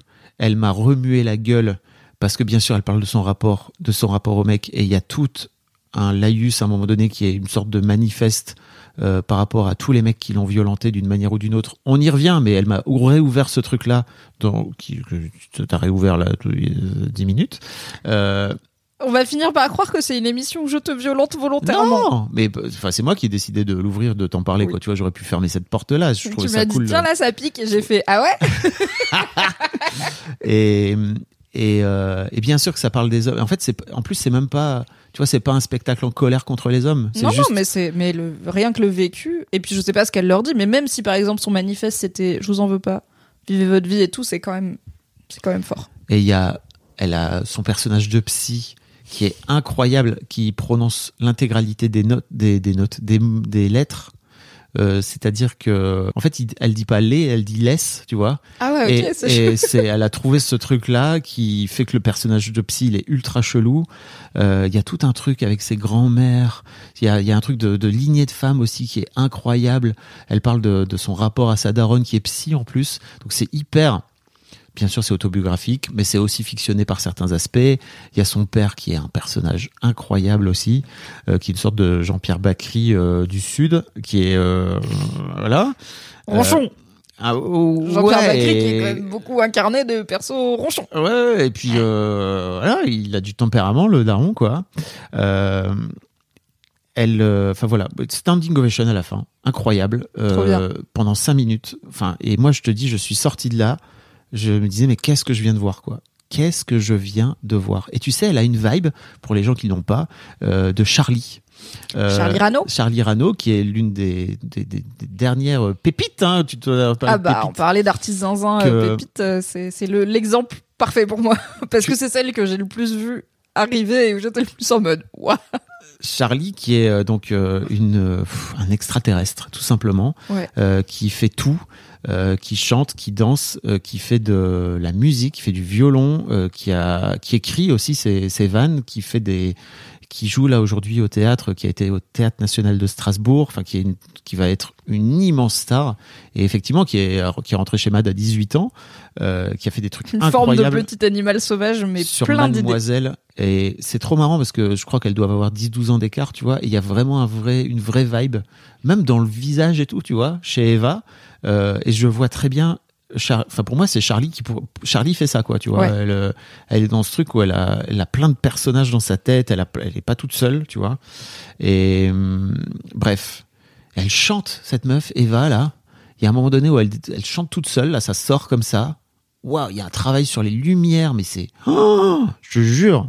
Est-ce que tu sais si euh, pour les gens qui ne peuvent pas aller au théâtre Le Pic à Paris, euh, il y a des sur son Insta, est-ce qu'elle a YouTube? Et puis enfin oui, déjà est-ce qu'elle est en tournée? Et puis est-ce qu'on peut voir sur internet des petits extraits, Ouais, je mettrai, je mettrai le lien vers son site internet dans Oh, les notes. cool. Euh, Même moi, je suis curieuse. bah, pff, franchement, frérot, j'étais désolé, j'étais, saoulé de pas t'avoir proposé de venir parce que c'était. Je suis un connard, j'aurais dit non. Et surtout, oh, c'est deux heures, c'est de l'art total et tout. Non. mais en fait, j'y vais sur recommandation de son attaché de presse qui me dit, je crois que tu vas adorer. Et moi, j'y allais en me disant, si ça tombe, c'est qui tout double, hein, tu vois, c'est vraiment, Ouais, tu vas avoir le pire truc. En plus, comme elle, elle campe un personnage. Au départ, elle rentre dans la salle, elle fait un personnage de prof un peu chiant et tout, tu vois, relou. Je suis là, oh putain, si ça tombe, ça va être une purge pendant une heure, on sait pas. Oui, et puis les attachés de presse, c'est leur métier aussi de dire que c'est super et que Les bons ça attachés te de plaira, presse, mais les bons attachés de presse, savent. savent. à qui recommander. Voilà. Moi, personne m'a recommandé ce spectacle, peut-être un signe. Mais non, mais je peux, en vrai, en vrai quand t'en parles, ça donne hyper envie. Mais je pense que si tu m'avais juste dit, Tiens, il y a cette meuf, c'est une artiste un peu Charlie Vibe et tout, elle a un seul en scène de deux heures, tu veux y aller? Je t'aurais dit non, je pense que je vais plutôt rester chez moi, car je suis la pire personne. Mm. Heureusement qu'il y a le Fab et Mimi Show pour que tu puisses faire des recos. Tout à fait. Je vous mettrai le lien de, de l'épisode d'Histoire de succès parce que son histoire est assez dingo aussi également, bien sûr. Yes Et ça donne une bonne idée de la vibe de la meuf. Tout à fait. si vous hésitez, vous êtes un peu on the fence, comme on dit. Ouais. Vous aurez la réponse à l'histoire de succès. Et toi, Mimi Taroko Marocco, c'est un livre euh, parce que j'ai des périodes, enfin je suis une grande lectrice euh, de base et j'ai des périodes où je lis plus ou moins. Euh, là, j'étais dans une période un peu moins et euh, je fais ce truc qui fait que je me déteste, qui est que dès que j'ai un truc un peu chiant professionnel à faire, je trouve toutes les alternatives fun de ce truc à faire. Par exemple, je dois actuellement lire un livre pour le travail que je ne lis pas et à la place j'ai lu trois autres bouquins Non, parce mais- que je suis la pire meuf. C'est comme ça, mais je vais lire tu- en Tu procrastines? Je vais lire en deux heures, je vais faire le truc en une heure, ça va être super. T'es une procrastinatrice? Un petit peu procrastinatrice, oui. On en parlera à l'occasion dans le Fab et Mimi Show. Mhm. Quand ce sera hebdo, comme ça je pourrai plus procrastiner. mais non, et comme je vous l'ai dit, en plus j'adore la fantasy. Et euh, bah, j'adore la fantasy, mais je suis pas toujours en recherche de nouveaux bouquins de fantasy parce que je suis très difficile. Et que j'ai lu les, bon évidemment les grands noms euh, du domaine en commençant par George R. R. Martin, l'auteur de Game of Thrones, le trône de fer. Et qu'il y a un peu aussi un côté où des fois, quand t'as goûté à un très bon burger, c'est compliqué de revenir à un Big Mac, où du coup, bah, c'est vraiment des trucs avec un niveau de talent d'écriture et d'expérience qui est assez loin.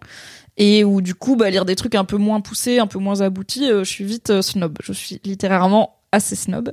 Et donc, euh, je lis pas beaucoup de nouveaux auteurs de fantasy, enfin, de- d'auteurs de fantasy, euh, de nouvelles sagas que je connais pas. Mais là, on m'a prêté, j'ai emprunté euh, un livre qui est Marocco du jour, dont j'avais envie de vous parler parce qu'il est trop bien, et c'est que le tome 1, et il y en a deux autres, et ils sont sortis ceux-là, donc on va pouvoir tout lire. Ça s'appelle Les salauds gentilshommes, c'est par un auteur qui s'appelle Scott Lynch, et c'est le tome 1, Les mensonges de Locke Lamora. Donc, ça se passe dans un monde, alors c'est médiéval fantastique parce qu'il y a de la magie et tout, c'est clair. Euh, mais c'est limite médiéval renaissance dans le sens où t'as pas ce côté euh, tout le monde sent le crottin et boit de la cervoise tu vois. Il y a quand même des trucs assez euh, modernes. Dans les même dans les fringues ils portent un peu des redingotes des code-pieds et tout. Ils sont pas tous en cuir bouilli et en en côte de maille. Et euh, c'est dans un monde donc ça, ça se passe dans une ville qui s'appelle Camor euh, et euh, c'est une ville qui a été donc dans ce monde là on sait pas encore c'est le tome 1 donc j'en sais pas plus mais ça m'intrigue de fou. C'est le truc qui m'intrigue le plus du bouquin. En fait là il y a une ancienne civilisation qui Ah, existait il y a encore... très longtemps C'est ta première lecture. c'est ma première lecture du tome important 1. de Après, j'ai presque fini le tome 1, euh, qui fait euh, 400 pages, mais je suis pas sûre d'avoir les réponses à mes questions parce que c'est pas ça le sujet. Right. Mais ça, donc c'est ce qu'on appelle le, le world building, le fait de créer un univers qui a l'air vivant et réel, même au-delà de ce que les personnages vivent. Et du coup, t'as un peu l'impression que même quand ils arrêtent de leurs aventures, l'univers continue à exister, quoi. On a l'impression que Poudlard ça existe, que Winterfell ça existe et qu'il y a des Stark et que, euh, Camor du coup existe. Et ce qui me fascine, c'est que donc c'est une ville qui est construite sur les ruines d'un truc construit par une ancienne civilisation. On sait pas qui s'est disparu et tout. Genre y a pas, ils ont un nom mais genre personne sait, il y a pas d'archives et tout. Et ils ont construit une ville dans un truc qui s'appelle le verre d'antan. Donc c'est une ville avec des immenses tours en verre qui sont de différentes couleurs, qui sont à la fois transparentes et pas, qui reflètent le soleil. T'en as qui absorbent le sang si tu te coupes dessus et tout. Enfin c'est trop intrigant. Et du coup c'est ce qui donne aussi le fait qu'il y ait de la modernité mais aussi de la magie parce que c'est des trucs modernes mais ils savent pas comment les refaire. Tu vois. C'est la c'est un peu euh, les trucs aliens euh, qui- que les humains trouvent. Donc Ouais. ils vivent dans des tours de verre, enfin les ducs, les, les nobles vivent dans ces tours de verre, mais ils pourraient pas les reconstruire demain. Et ils ont des ascenseurs, des machins et de la poudre alchimique et tout, mais ça veut pas dire qu'ils savent tout comment recréer ce qu'ils utilisent eux-mêmes. Donc euh, c'est intéressant.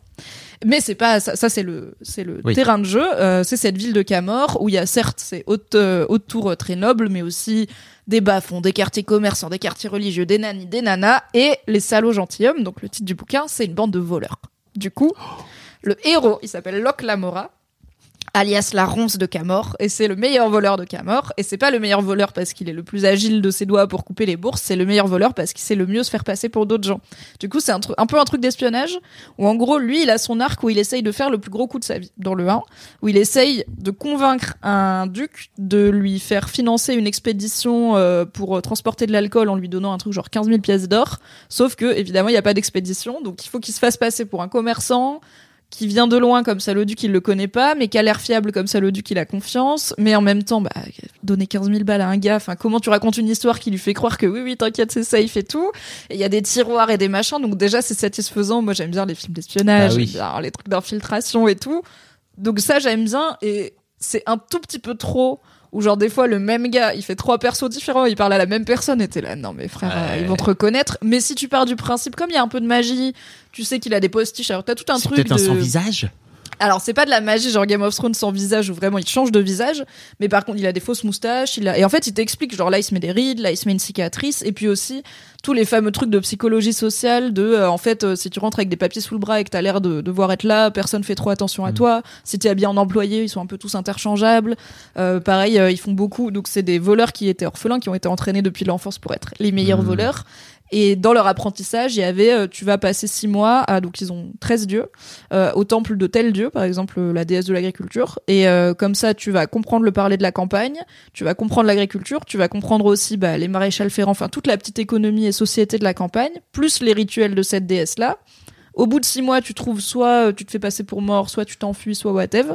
Tu reviens et comme ça, tu pourras un jour, te- s'il faut, pour un coup, te faire passer pour un prêtre euh, de cette de cette meuf là, sera cool. Donc ils sont genre super entraînés, Ah ouais. ils ont chacun un peu, ils sont quatre dans les salons gentilshommes et ils ont chacun un peu leur euh, leur spécialité. Et euh, et donc le héros, c'est le meilleur voleur de Camor, c'est la- Locke Lamora, il est en train de préparer ce méga gros coup et en plus de ça, et je pense que ça c'est l'histoire qui va occuper les trois bouquins, il y a une menace qui place sur Camor. Il y a un mec qui se se fait appeler le roi gris, qui est un peu insaisissable de fou et qui euh, décide de mettre en place des plans avec l'aide de Locke Lamora, qu'il le veuille ou non. C'est-à-dire, t'es un rouage de mon plan et je vais faire en sorte que tu fasses ce que j'ai décidé que tu fais, alors que c'est pas personne Locke Lamora, quoi. Il s'en laisse pas compter. C'est trop bien. Je suis à fond dedans. Euh, Bah, l'air. c'est, alors je suis contente parce que c'est quelque chose qu'on peut beaucoup reprocher à pas mal de fantasy. Il y a peu de viol. Merci pour. euh, Il y, a, il y a pas de viol. Il y a vraiment. Tu peux représenter la, la, la violence et le rapport à la violence et, au, et même au patriarcat et tout d'une société sans faire que tout le monde se, Mm. se fait violer tout le temps. Donc ça c'est bien. Euh, c'est assez moderne. D'ailleurs. Quand même, sur la quatrième de couverture, on a une recommandation de George R.R. Martin lui-même, Ah ouais l'auteur de Game of Thrones, qui dit Ce roman m'a captivé, une histoire fraîche et originale racontée par une brillante voix de la fantasy. Est-ce qu'il ferait pas mieux d'écrire celui-là plutôt que de lire Mais il est en train, juste, il bosse sur House of the Dragon, date- saison 3 et 4, confirmé la MIF. Ça date de quand? Je sais pas de quand ça date, car je me suis pas renseignée avant de vous en parler. Euh, je suis juste à fond dans l'histoire. Et euh, voilà, je reprocherais quand même peut-être une, une légère absence de personnages féminins euh, dans les dans les salauds gentilshommes. Bah il y a quatre mecs et euh, dans les personnages principaux il y a pas beaucoup de femmes. Mais mais Ah, c'est le premier roman. premier. Non mais attends, t'imagines sur mon 1960 premier roman, 1900 George R. R. Martin il dit ça va c'est bien. 1978. Ah ouais ça date. Bah, non, pardon. Le mec est né en 78. Ah oui. Premier donc il a ton roman. âge. Oui, c'est ça. Ça va. Coup tu de claques ton premier roman, coup de maître, trilogie, euh, 2006. Jean-Gérard Martin qui te salue. Ok, ça a un peu moins de 20 ans. Ouais. J'en avais jamais entendu parler, mais encore une fois, je suis pas très au fait de l'actu fantasy en vrai. Et c'est vraiment très très cool. Euh, J'ai hâte de lire la suite. Et je, surtout pour moi, ce qui compte dans la fantasy, c'est les personnages et le monde. Et là, je, le monde, en fait, j'ai envie d'aller à Camor, tu vois. On pourrait me dire, euh, Locke Lamora, il meurt, à la, il meurt à la fin du 1, et chaque tome, c'est juste une aventure différente dans un des quartiers de la ville. Je suis là, let's go. J'ai envie de traîner dans cette ville, j'ai envie de comprendre ce monde, comment Mm. ça marche et tout. C'était qui les anciens, les trucs, j'aime trop. Donc euh, voilà, petite lecture euh, d'hiver. En plus, ça marche bien la fantaisie. Petite dédicace à Jenny, ce petit monde qui fut béni de te voir regarder par-dessus mon épaule pendant qu'il prenait forme. Tout mon amour à jamais. Ah, J'aime bien avis les dédicaces. euh, C'est sa fille. sa fille ou sa meuf. Ça, c'est l'un ou l'autre, généralement. Il avait 30 piges. Yes. Donc voilà, les salauds gentilshommes, euh, le tome 1 est dispo en poche, c'est édité chez Brajlon. Je pense qu'ils sont, bah, les trois sont dispo en poche euh, chez Brajlon. Ça coûte 10 balles, c'est un plaisir. Bravo la fantaisie, bravo la littérature. Merci Mimi. Vivement la série HBO. En vrai, il y a moyen de faire une Bah, série de ouais. et tout. Ouais, grave. Espionnage. L'univers a l'air ouf. Quand vous voulez, appelez-moi. C'est quoi la suite? Tu sais, c'est quoi la suite? C'est le cul? Il est où le bouton? On n'a pas un bouton du cul, du cul, du cul? Non. Ah, on n'a jamais eu de bouton. Non, je crois pas. C'est pas grave. On le fera un jour. Sort donc, euh, discultons. discultons notre réservoir à questions sexo concocté par Merci beaucoup sur Instagram comme d'habitude. Fabrizio, je pense que c'est ton tour de piochax. Je te laisse piochax. Où tu veux que ça Bah voilà, c'est comme ça qu'il parle le psy. Ah oui, d'accord. Où, Où tu, tu veux, veux que que ça Ah, C'est chiant. C'est très chiant, mais ça marche trop bien.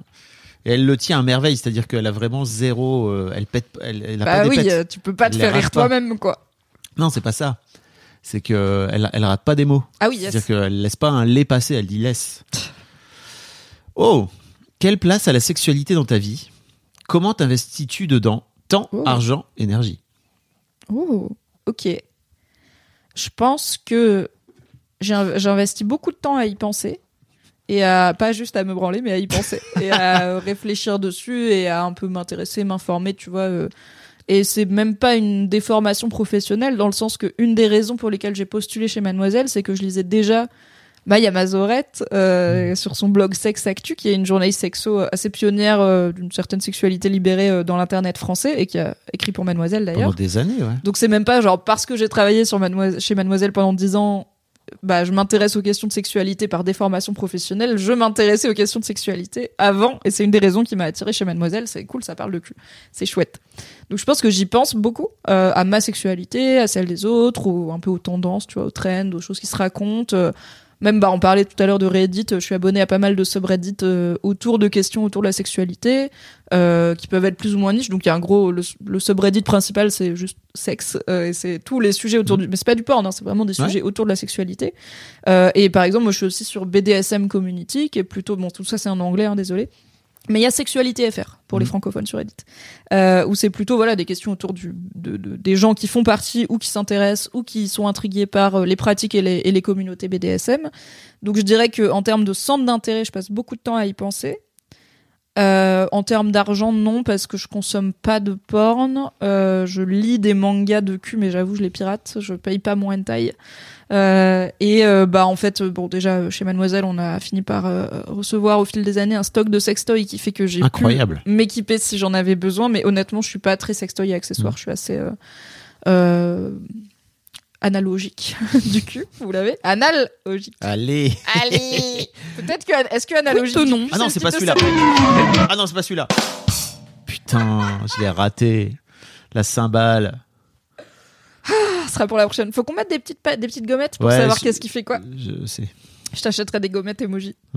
Euh, donc, euh, donc voilà, j'y- je dépense pas beaucoup d'argent. Même, tu vois, lingerie et tout, c'est pas mon truc. Même épilation et tout, non.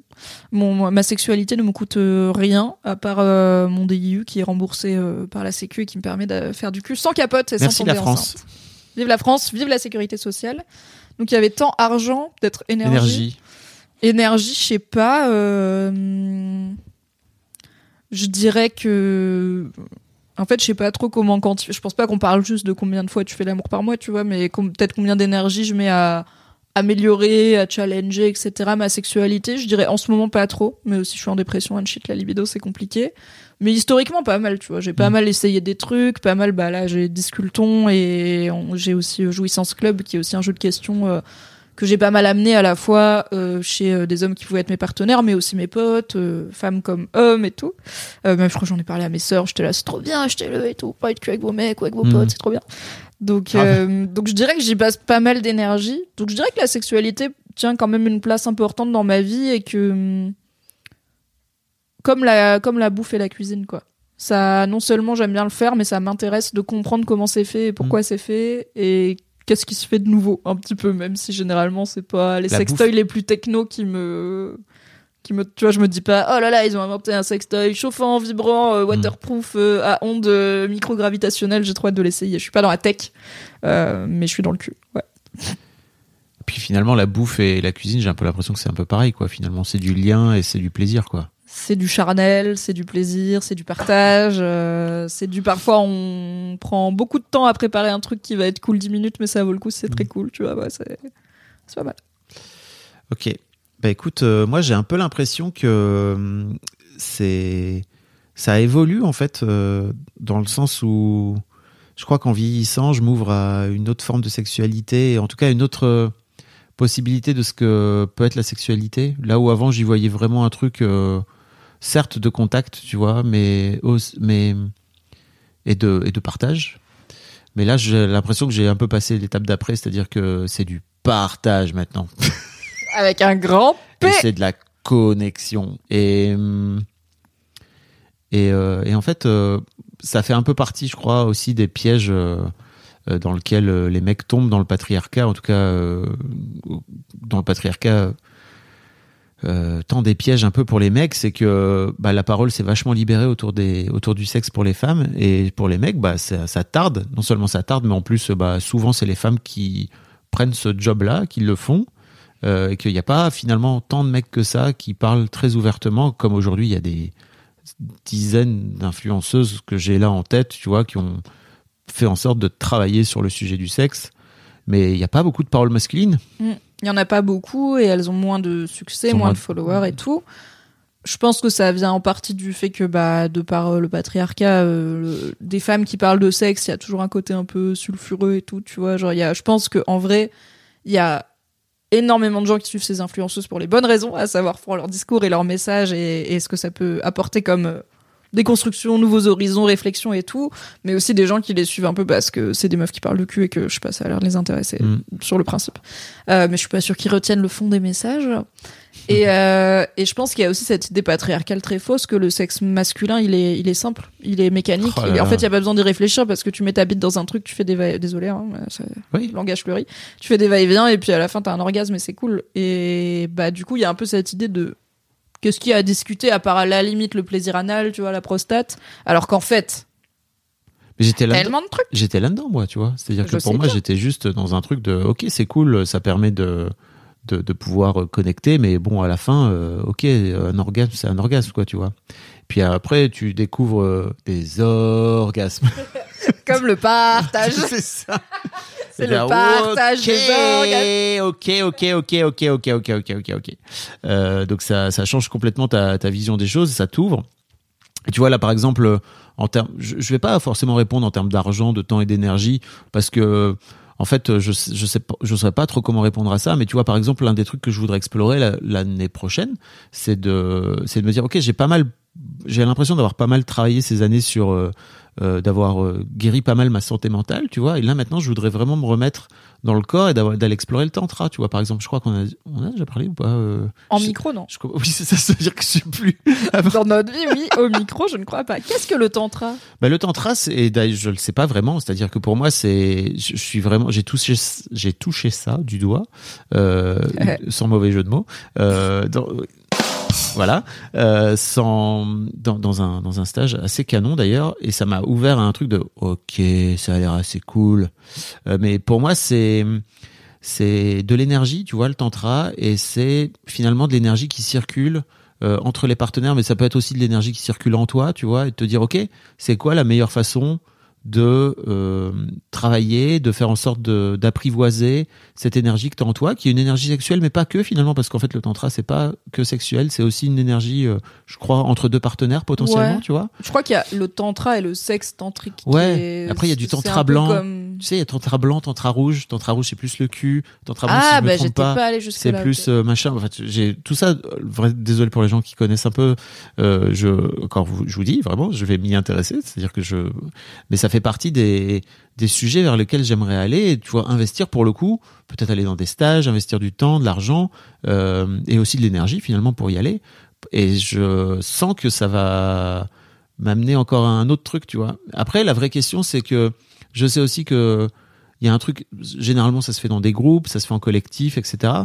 Il y a un truc, euh, j'en parlerai une prochaine fois sans doute, mais euh, où pour moi le collectif, j'ai du mal parfois avec le collectif. le collectif est canon par certains aspects, mais il y a d'autres, moments où le collectif me fait struggle, me fait galérer pas mal. Euh, et tu vois typiquement dans le, je, n'ai pas encore trouvé euh, quelqu'un parce que déjà j'aimerais bien potentiellement trouver je sais même pas d'ailleurs un mec ou une meuf j'allais dire mais j'en sais rien euh, où je sens qu'il y a un truc euh, intéressant qui m'appelle quoi tu vois après euh, on trouve toujours que ce qu'on cherche tu vois donc euh, Bah écoute, là, tu viens de... de de passer une commande à l'univers, euh, comme on dit. D'ouvrir une que porte. Tu auras des DM ou des réactions sur Discord des experts et expertes du tantra. tout à fait Euh, ok, cool. Oui, je trouve ça, ça, ça, c'est plutôt raccord avec au fil des années de notre amitié, de nos discussions sur la sexualité, comment t'as évolué. Mais je trouve ça intéressant ce côté. Je pense que t'as vraiment fait les étapes euh, par lesquelles pas mal de mecs vont passer euh, de nos jours en réfléchissant, pas mal de mecs hétéros notamment en réfléchissant à leur sexualité. Euh, la première et parfois pour certains la plus dure étant cette histoire de prostate parce qu'il y a tout le tabou de le cul, l'homosexualité, l'anal et tout. Euh, et puis aussi, je pense qu'il doit y avoir des mecs qui découvrent leur prostate et qui sont là. Ouais. Et euh, on te promet un peu mon émerveil, les meilleurs orgasmes de ta life et tout. Et euh, bah, des fois, j'imagine qu'il y a jamais un truc qui va à tout le monde. Donc, il y a bien des gars qui doivent dire oui, bon, pas tant. Et en fait, il y a un peu cette, cette je pense, cette étape de, t'as l'impression qu'une fois que c'est bon, t'as débloqué, ou en tout cas interrogé la prostate, c'est bon. Du coup, t'es, tu as déconstruit la sexualité masculine hétéro, et que des meufs peuvent avoir aussi cette impression de, euh, c'est bon, il est déconstruit, euh, il est ok avec son cul. Euh, alors que pas du tout, il y a plein d'autres choses. Et, euh, et justement, je trouve que les pans les plus, pour moi, euh, à défricher de la sexualité des mecs hétéros, c'est de vous, et ça va peut-être paraître paradoxal, c'est de vous autoriser à vous laisser prendre du plaisir et à vous laisser faire. Euh, on a un peu l'idée, tu j'ai même notre- envie de te dire à vous laisser pénétrer mais pas mais pas que, pas, pas forcément physiquement, par les émotions laisser- oui, par par les sensations, par les Mm. émotions. Et alors on peut avoir l'idée de dans la sexualité mainstream, dans le porn mainstream, bah, c'est les hommes qui prennent du plaisir, c'est eux qui se laissent faire, qui c'est plutôt des femmes qui vont leur prodiguer du plaisir. Mais déjà non, ils sont très actifs. Et le focus n'est jamais le plaisir de l'homme finalement. C'est pas euh, c'est pas ça qui est mis en valeur. Et de mon expérience, c'est très compliqué parfois pour des mecs hétéros de juste s'abandonner à- au plaisir qu'on leur prodigue. Ouais. Euh, parce qu'il y a ce côté genre. Ah Bon, je suis un peu pareil, mais c'est vraiment pas chromosomique, hein, euh, pour rappel. C'est toujours euh, un peu de la construction, quoi. Cool, cool. cool cool Après le cul, les fils. oh putain Bah oui, et après c'est le rire. Donc ça va, on a quand même fait une construction qui a du sens. oui clairement Les fils. Tu veux veux parler ou tu vas vas-y vas-y Ok, je pense que j'ai plus pleuré ces trois derniers jours que genre dans les 15 années précédentes. J'exagère un peu, mais j'ai vraiment tellement chialé. Bon, il se passe des trucs dans ma vie et tout, je vous en parlerai quand ce sera euh, réglé. Mais euh, je vais plus vous parler de, de, de juste des larmes euh, et de pleurer. Et en fait, dans mes notes, j'ai noté ma psy parce que donc j'ai vu ma psy mardi. Et euh, à l'orée de ce que je savais être un moment compliqué dans ma vie, ce qui explique que j'ai beaucoup pleuré ces derniers jours. On est actuellement jeudi, donc j'ai vu ma psy euh, avant-hier. Et, euh, et donc on abordait les sujets qui me, qui me préoccupent dans ma dépression et tout. Et en fait, j'ai beaucoup pleuré pendant cette séance, ce qui est déjà assez rare chez moi. Euh, et euh, alors, c'est pas des pleurs qui m'empêchent de faire la séance, c'est juste ça cool, quoi. Ça, ça déborde et tout, mais ça m'empêche pas de pas. Je suis pas en sanglots, mais je suis juste en. Et euh, ça sorte voilà, ça sort, ça C'est déborde. limite physique, quoi. euh, Oui, oui, il y a pas grand chose que, mais aussi parce que je suis dans un espace qui me le permet. tu Ouais, vois. La preuve, c'est que je, je pleure pas en caméra, je pleure pas dans le métro. Enfin, c'est très rare. Enfin, voilà, je suis globalement euh, en contrôle. Euh, mais chez ma psy, ça va. Ça, fait quand fait même des années qu'on tu se. Qu'on connaît, qu'on se fréquente. Et puis, euh, bah, en vrai, tu fais aussi partie des personnes qui m'ont beaucoup euh, déconstruit et fait réfléchir sur le rapport au- aux pleurs et aux larmes Mm. et tout. Mais j'ai jamais été dans ce truc de c'est pas bien de pleurer, tu vois. J'ai juste Oui. pas grandi en acceptant le fait que moi je pleure. Mais jamais, je me suis jamais dit c'est nul de pleurer. Oui, bien Je sûr. me disais pas non, pleure pas. C'était juste genre, oh, je suis pas quelqu'un qui pleure beaucoup. MDR. Wait for la Pour les trentaine. gens qui écoutent en podcast, j'ai fait un regard caméra The Office à ce moment-là, car guess what, ces temps-ci, en tout cas, je pleure beaucoup. The Office, c'est une série euh, documentaire, euh, faussement Ouais. documentaire. euh, Ils font des regards à la caméra pour dire c'est cocasse ce qui vient de se passer. c'est drôle parce que c'est faux. Et, euh, et en fait, ce qui m'a, ce qui m'a touché, qui m'a fait me dire, euh, ça sera bien pour le Fab et Mimi Show, c'est que donc bah autant tu vois, c'est c'est pas la première fois que je pleure avec ma psy quand on parle de trucs euh, compliqués, ça c'est même plutôt, ça commence à être courant. Euh, mais euh, là, ça sortait un peu tout seul. Et il y a un moment où elle était, je sais plus, genre, elle était en train de, vérifier un des mails que je lui avais envoyé, donc on était vraiment pas en train de parler d'un truc compliqué, c'était un peu logistique. Et juste, bah, elle a passé une ou deux minutes à retrouver le, le mail dont je lui parlais. Et donc moi, bah, pendant ce temps, tu vois, je regarde dans le vide, euh, je Mm. fais ma vie, et euh, elle, va, elle a relevé la tête et j'étais en train de pleurer. Et elle était là, oh là, oh bah qu'est-ce qui se passe? Je, je sais pas. Des fois, là, je- elle m'a dit, c'était quoi la pensée là que vous aviez juste Ouais. avant? Je lui ai dit, honnêtement, j'étais en train de me demander si je prends un kebab ou pas en sortant. J'ai pas l'impression que j'étais sur la pensée la plus émotionnelle. Mais bon, euh, elle était là, ok, bah d'accord. Bon, J'aurais tenté. je pense que déjà, elle me regarde des fois comme un animal, genre, pff, sacré numéro celle-là. Et c'était pas un mytho, tu vois. J'étais pas en mode, j'ai pas envie de lui dire à quoi je pensais. J'étais Ouais. vraiment en mode, je ne, c'est, ce qui a provoqué ces larmes là tout de suite immédiates, je ne sais pas. C'est trop, en- c'est trop subconscient, c'est trop sous la surface. Donc, euh, I don't know, mais c'est pas très grave. Mon bon Mimi. Et oui. Et, euh, et en fait, ce qui était cool, c'est qu'elle m'a dit euh, un peu plus tard, elle m'a dit, genre, elle, elle, elle s'est un peu posée comme ça, elle m'a regardé, elle a fait, vous avez fait du chemin quand même. Hein. J'étais là, Grave. no fucking shit. Mais ouais, et elle dit, je vous ai jamais autant vu pleurer, hein. c'est bien. J'étais là, c'est cool quand même d'être dans un, euh, pas dans un monde, mais en tout cas dans ma, dans ma bulle où euh, je pleure plus et où c'est ok. Mon amoureux m'a beaucoup vu pleurer ces derniers jours et c'était Mais cool. incroyable, Mimi. Et j'arrive à pleurer devant les gens, ce qui est pas aussi toujours facile pour Rappelons moi. que t'as- t'as retrouvé ta psy en septembre, là. C'est ça? Non, non, non, euh, je l'ai pas vu de euh, ju- entre genre euh, juillet et décembre 2022 de l'an dernier. Là, je Ah, la donc- revois depuis janvier. Ah, je- ok. Et on est en décembre, donc euh, ça va. Ça fait un an, euh, donc ça fait quatre ans que je la consulte.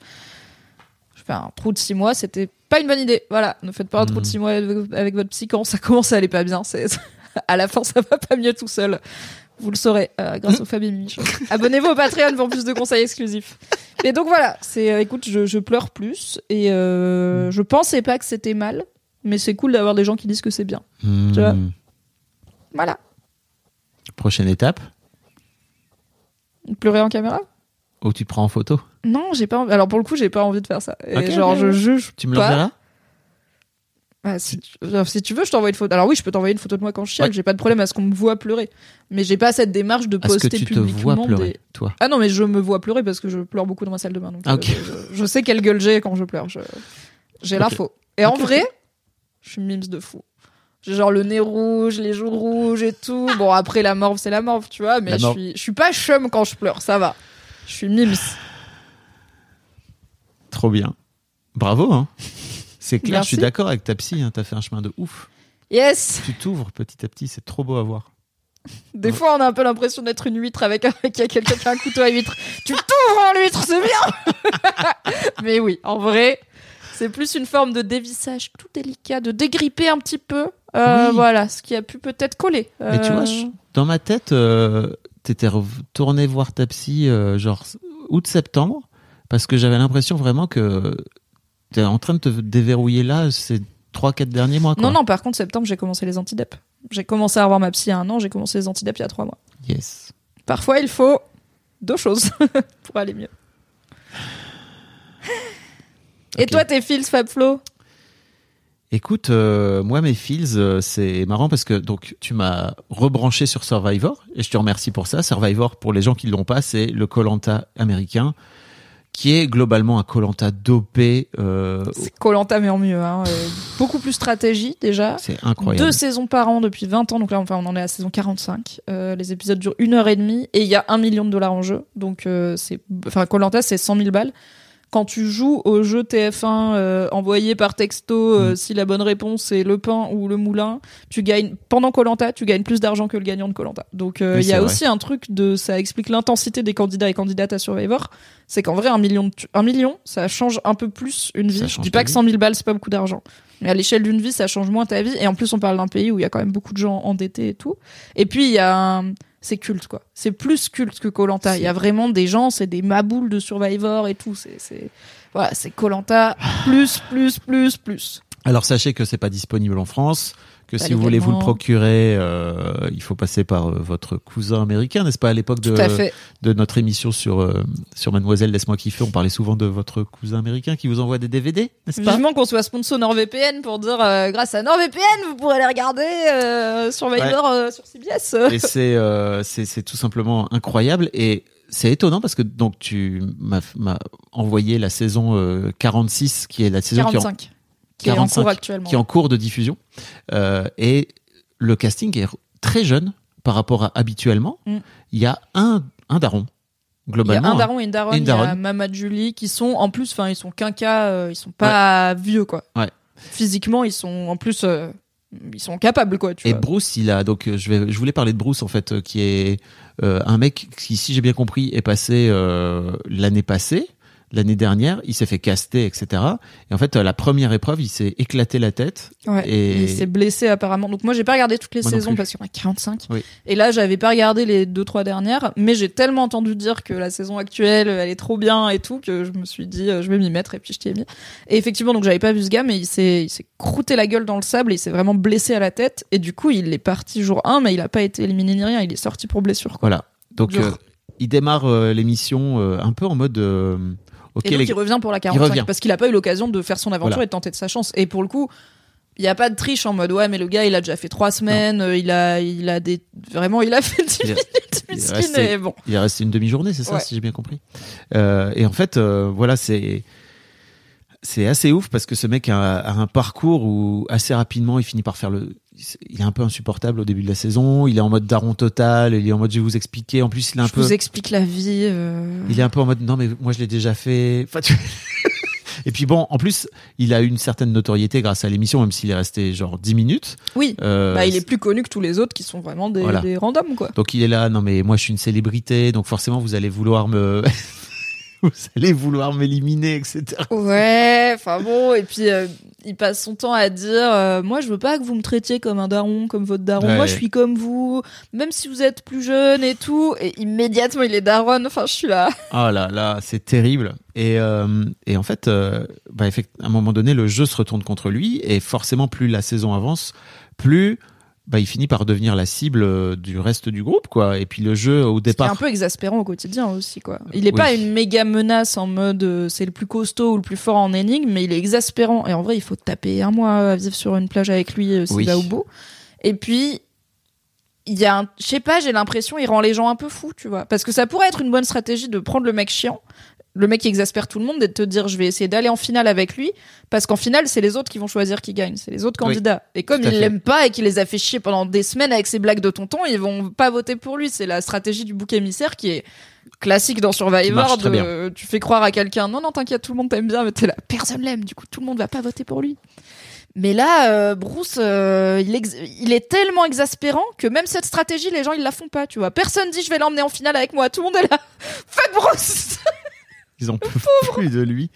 Et il y a un moment où il prend une, une énorme claque dans la gueule, et vraiment tu vois sur sa tête que il est en train de D'ailleurs, elle appelle ça le Survivor Wall dans, dans l'épisode Ouais. d'après, là, où euh, il est vraiment en train de remettre toute son existence en, en, en question. Parce qu'une personne qui pensait être son allié a voté contre lui. Et en plus, c'est une personne qu'on a vu, nous, en confessionnal, donc face caméra, dire Je ne comprends pas pourquoi Bruce pense qu'on est potes, je n'ai pas envie d'être pote avec lui, il me colle tout le temps. Donc en fait, quand on se... c'est vraiment genre un mec quinca, daron et tout, qui est que avec, quasiment que avec des trentenaires, vingtenaires, et bah, certaines de ces personnes y pensent cool, on s'entend bien, on peut faire une alliance et tout, et t'as la personne face caméra qui dit euh, J'aime pas Bruce, je sais pas pourquoi il traîne avec moi, et qui vote contre lui. Ouais, Dur. c'est dur. euh, en vrai, même si je le trouve un petit peu exaspérant, j'étais là. Oh, Ben. C'est là qui m'a touché, en fait. C'est que moi, je l'ai vraiment vu à 45 balais. Je crois qu'il a 46 ans, je crois. Ouais, euh, j'avoue, je dis qu'un cas, mais je suis un peu. remettre son cruel, remettre vraiment sa sa vie en question en fait et de se dire à un moment donné, je sais pas si tu te souviens, mais il dit en fait quand je vais rentrer, je vais avoir une discussion avec tous les gens autour de moi Et, avoir- notamment ma fille. il et dit. notamment ma fille. Est-ce que je suis ce mec? Parce que j'ai pas l'impression, mais peut-être que je le suis parce qu'en fait ça fait X jours que je suis convaincu euh, d'être euh, genre le meilleur poteau de cette nana et qu'en fait euh, bah elle, elle me déteste quoi.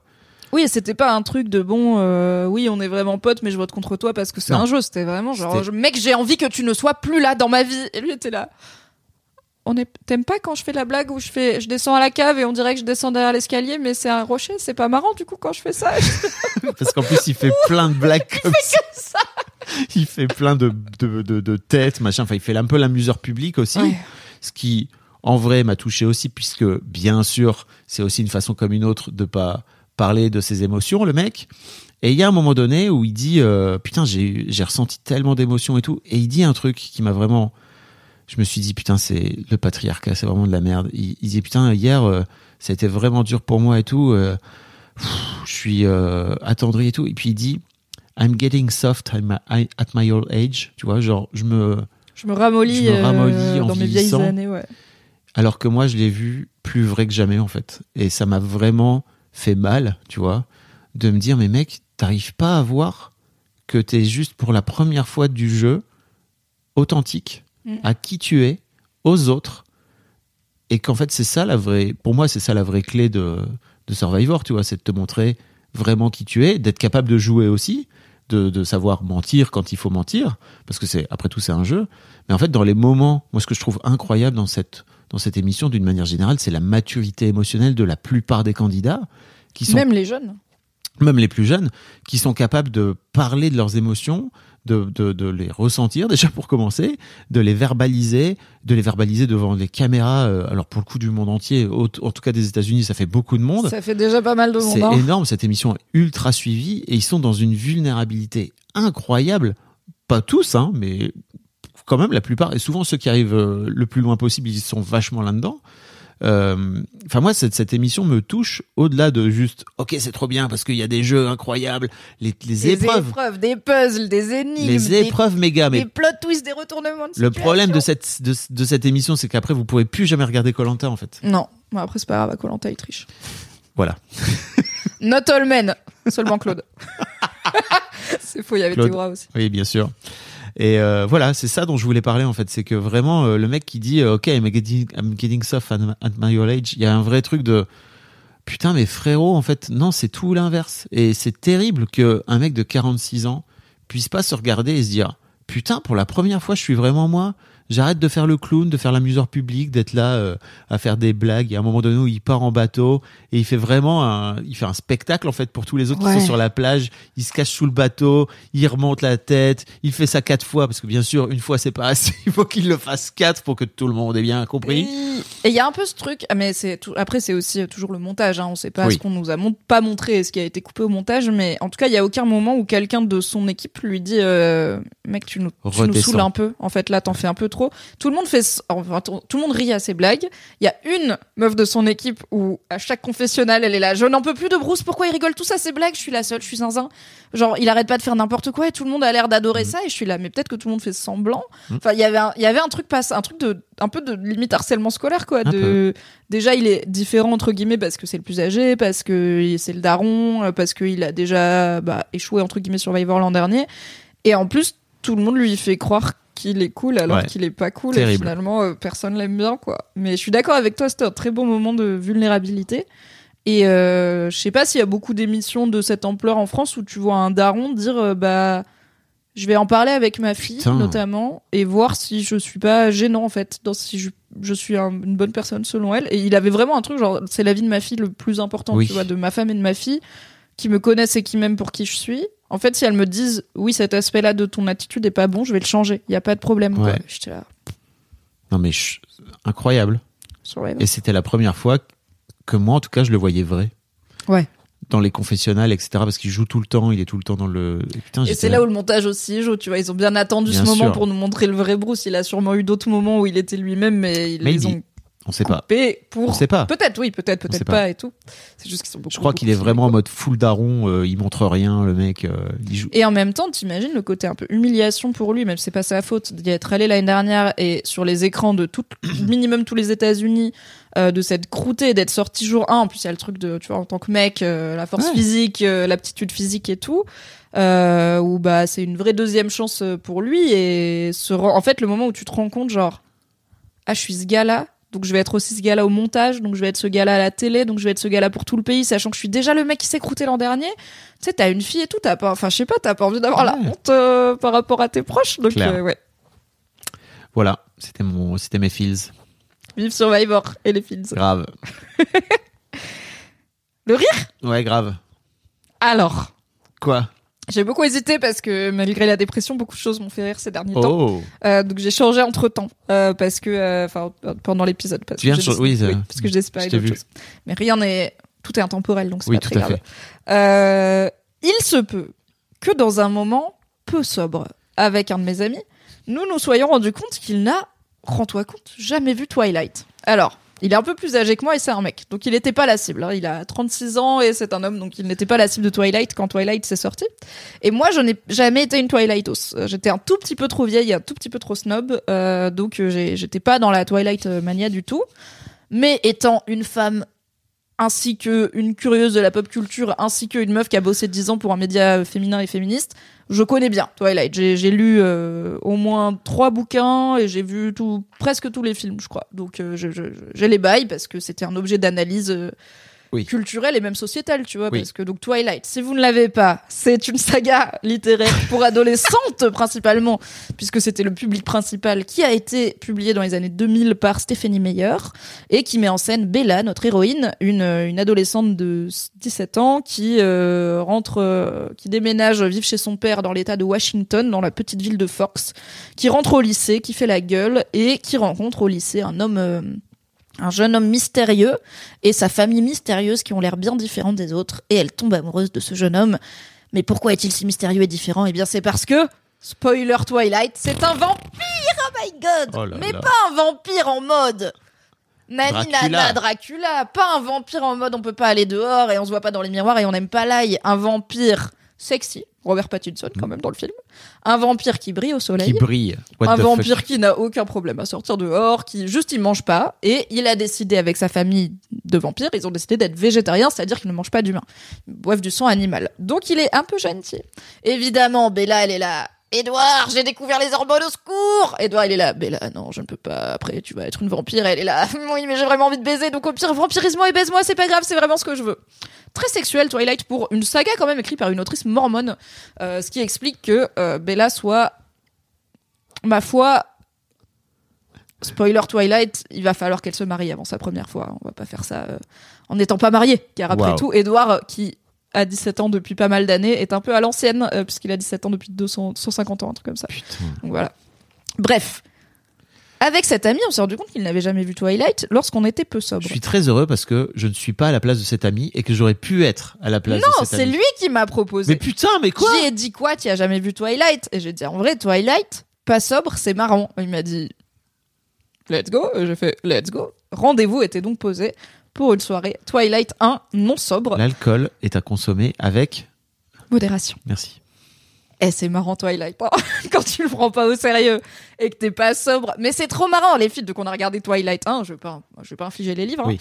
Euh, qui en plus, tu vois, il m'a dit, je, je, je dirais pas que je me suis ennuyée quoi. Il se passe des trucs et tout, mais euh, qui est un film avec beaucoup, beaucoup de Kristen Stewart et Robert Pattinson qui font des regards constipés euh, sur fond de luminosité grisâtre et tout le monde a l'air globalement un peu bête. Et ce qui est bien, c'est que maintenant que Twilight a 20 ans, il y a beaucoup de recul et notamment les acteurs en ont parlé depuis. Alors personne ne déteste autant Twilight que Robert Pattinson qui joue Edward le vampire. Ouais. Il y a même un commentaire du film où donc ça se faisait à l'époque dans les DVD, il y avait des Ouais. commentaires des acteurs et des réals euh, qui commentent la scène que t'es en train de regarder et la moitié de ces commentaires c'est Ouais non là les costumes non. Bon, c'est- je dirais que c'était prétentieux. Voilà, c'est le mot que j'utiliserais.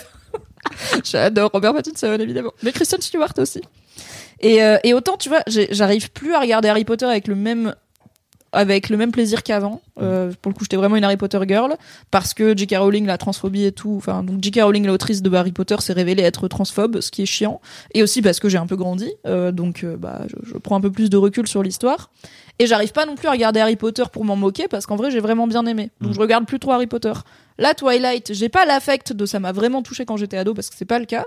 Euh, mais j'ai par contre le recul de c'est c'est quasi nanardesque et en même temps j'ai aussi du respect tu vois je suis pas snob en mode les gens Oui. qui aiment Twilight c'est des débiles et C'est tout pas ton style. le succès de Twilight dit des trucs très intéressants pour moi et bah j'ai envie de dire machallah Stéphanie Meyer c'est une autrice qui est devenue riche bah cool pour elle c'est une meuf hein, c'est- elle a le droit on a le droit d'écrire des livres maintenant Ah bon? Donc on va le faire et euh, À quand ton bouquin, Mimi? Bonne soirée. Alors j'ai déjà sorti un livre il s'appelle Ils vécurent heureux guide de survie d'une féministe en À couple hétéro roman, Mimi disponible partout le roman ce sera plus tard il y aura peut-être ou peut-être pas des vampires et peut-être ou peut-être pas qu'il brille on verra quand on y sera. Il n'y a pas de vampire euh, pour l'instant. Mais moi-même, je sais pas comment ça finit, donc on sait à part. Peut-être je vais me sortir du truc en disant c'était des vampires. Comme Stephen King dans sa période cocaïnomane. C'était des aliens. Fin. Bam. J'adore Stephen King. Donc voilà, regardez Twilight, pas sobre, euh, surtout avec quelqu'un qui découvre Twilight et qui n'en a qu'une connaissance très sommaire à part que ouais, il y a un vampire et qui brille. Donc il y a eu quand même beaucoup de ah bon, ah oui. Et en plus, par contre, c'est là où tu es peut-être content de ne pas être cette personne, c'est qu'il y a le doigt dans l'engrenage où on a fini le 1. Donc le 1, c'est plutôt la rencontre Bella, euh, Bella Edouard. On l'a fini. Et il m'a dit, mais il y avait pas des loups-garous? Je lui ai dit, ah, les loups-garous, c'est dans le 2. Du coup, on a regardé le 2. Putain. Non, on va regarder le 2 et ah, ouais, il y a aussi le 3 parce qu'à la fin 3. du 2, t'es là, mais qu'est-ce qui va se passer dans le 3 Ils ont toujours pas baisé. Ah, il va falloir regarder le 3 pour savoir est-ce qu'ils vont baiser ou pas. Et après, ils ont fait évidemment le dernier livre en deux films. Donc il y a Twilight chapitre 4 et chapitre 5 au cinéma. Je dis pas qu'on va se taper les 5, mais moi je suis chaude. Alright. Twilight, pas très sobre. Quality content. Ça me fait mal, mais ok. Très bien. Moi, ce qui m'a fait rire euh, dernièrement, et quand je dis dernièrement, c'est ça fait environ six mois, euh, je voudrais vous parler d'un jeu de cartes euh, qui s'appelle le ligretto. Ligretto. Ligretto. C'est pas du tout un mot italien, hein, sachez-le. c'est déjà c'est un jeu allemand. Aucun intérêt. Je sais pas pourquoi ils ont appelé ça lig... euh, En fait, t'entends ligretto, t'as Ligretto. juste ligretto. Ah bah ouais, j'ai Bien sûr. là. Bien sûr. Pas du tout. C'est un mix entre Uno et Jungle Speed. Donc tu te tapes dessus.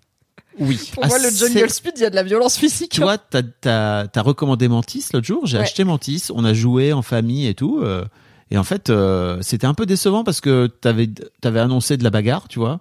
Moi, Je pense là, qu'il faut y jouer avec des connards, peut-être, on pour s'est, que ça marche. on s'est pas bagarré. Et vraiment, on s'est regardé avec les filles en disant, en vrai, il y a moyen de se, en fait, on s'insulte seconde 3, tu vois, sur Ligretto. Ok, ok. Parce que c'est un jeu où, en gros, l'idée, c'est que vous avez euh, euh, un paquet de cartes chacun, euh, d'une certaine couleur, avec une pioche, et devant vous, trois cartes ou quatre cartes en fonction du nombre de joueurs qu'on est. On peut jouer de 4 à 12, euh, de, de 2 à 12, pardon. Plus vous êtes nombreux, plus c'est débile, parce qu'en fait, forcément, il y a plus de gens pour venir poser des cartes. Et l'idée, c'est de poser tous, on joue tous en même temps. Ah ouais, donc ça, c'est débile. ça, C'est le bordel. C'est ça. débile. Ça se tape les mains, ça se pousse Bien les sûr. cartes, ça. Et l'idée, c'est de faire les tas de cartes, euh, 1, 2, 3, 4, 5, 6, 7, de la même couleur. Ok. Euh, et, et en fait, Pique la carte que ma- machin vient de jeter parce que toi, Non. elle t'intéresse et tout. non, non, non, ou- surtout pas. Non, non. L'idée, c'est vraiment que tu vas chercher dans tes propres cartes, mais simplement, t'as devant toi quatre cartes qui sont retournées face visible, et derrière, t'as une pioche que tu mets 3 par 3 Ah, sur le côté pour avancer dans ta pioche si jamais t'as pas, euh, tu trouves pas de, Mm. de, de trucs à poser, quoi. Et l'idée, c'est que à la fin, l'idée, c'est de poser en priorité tes cartes euh, sur le côté, mais tu peux aussi poser les cartes de ta pioche qui te permet de pouvoir avancer dans ta pioche. Ok. T'as l'idée ou Oui. pas? Et donc, forcément, on se retrouve à jouer tous en même temps pour venir poser tous en même temps la carte. Et forcément, il y a un moment donné où tu te retrouves avec la même carte là et là et que tu cherches et qu'en fait, il faut être le premier. D'où l'aspect Jungle Speed. Donc, le Jungle Speed, c'est un Ça- jeu de cartes, mais avec un totem où il Oui. faut récupérer le totem, s'emparer du totem, garder le totem. Et alors, de mes souvenirs de Jungle Speed au lycée, euh, C'est la bagarre. griffure, euh, tirage de cheveux, Bah, coup de coude pareil. dans l'œil, euh, tout Ouais. est permis au Jungle Speed. hein. Et surtout, la première fois qu'on a joué, donc en gros, les cartes, les, enfin, les boîtes se vendent par, pour 4 joueurs. Et en gros, vous pouvez en acheter 3, ce qui vous permet de pouvoir jouer à 12. Jamais joué à 12. Hein. La première fois que j'ai joué, on a joué à 6. C'était un délire. Ça a vraiment fini en baston.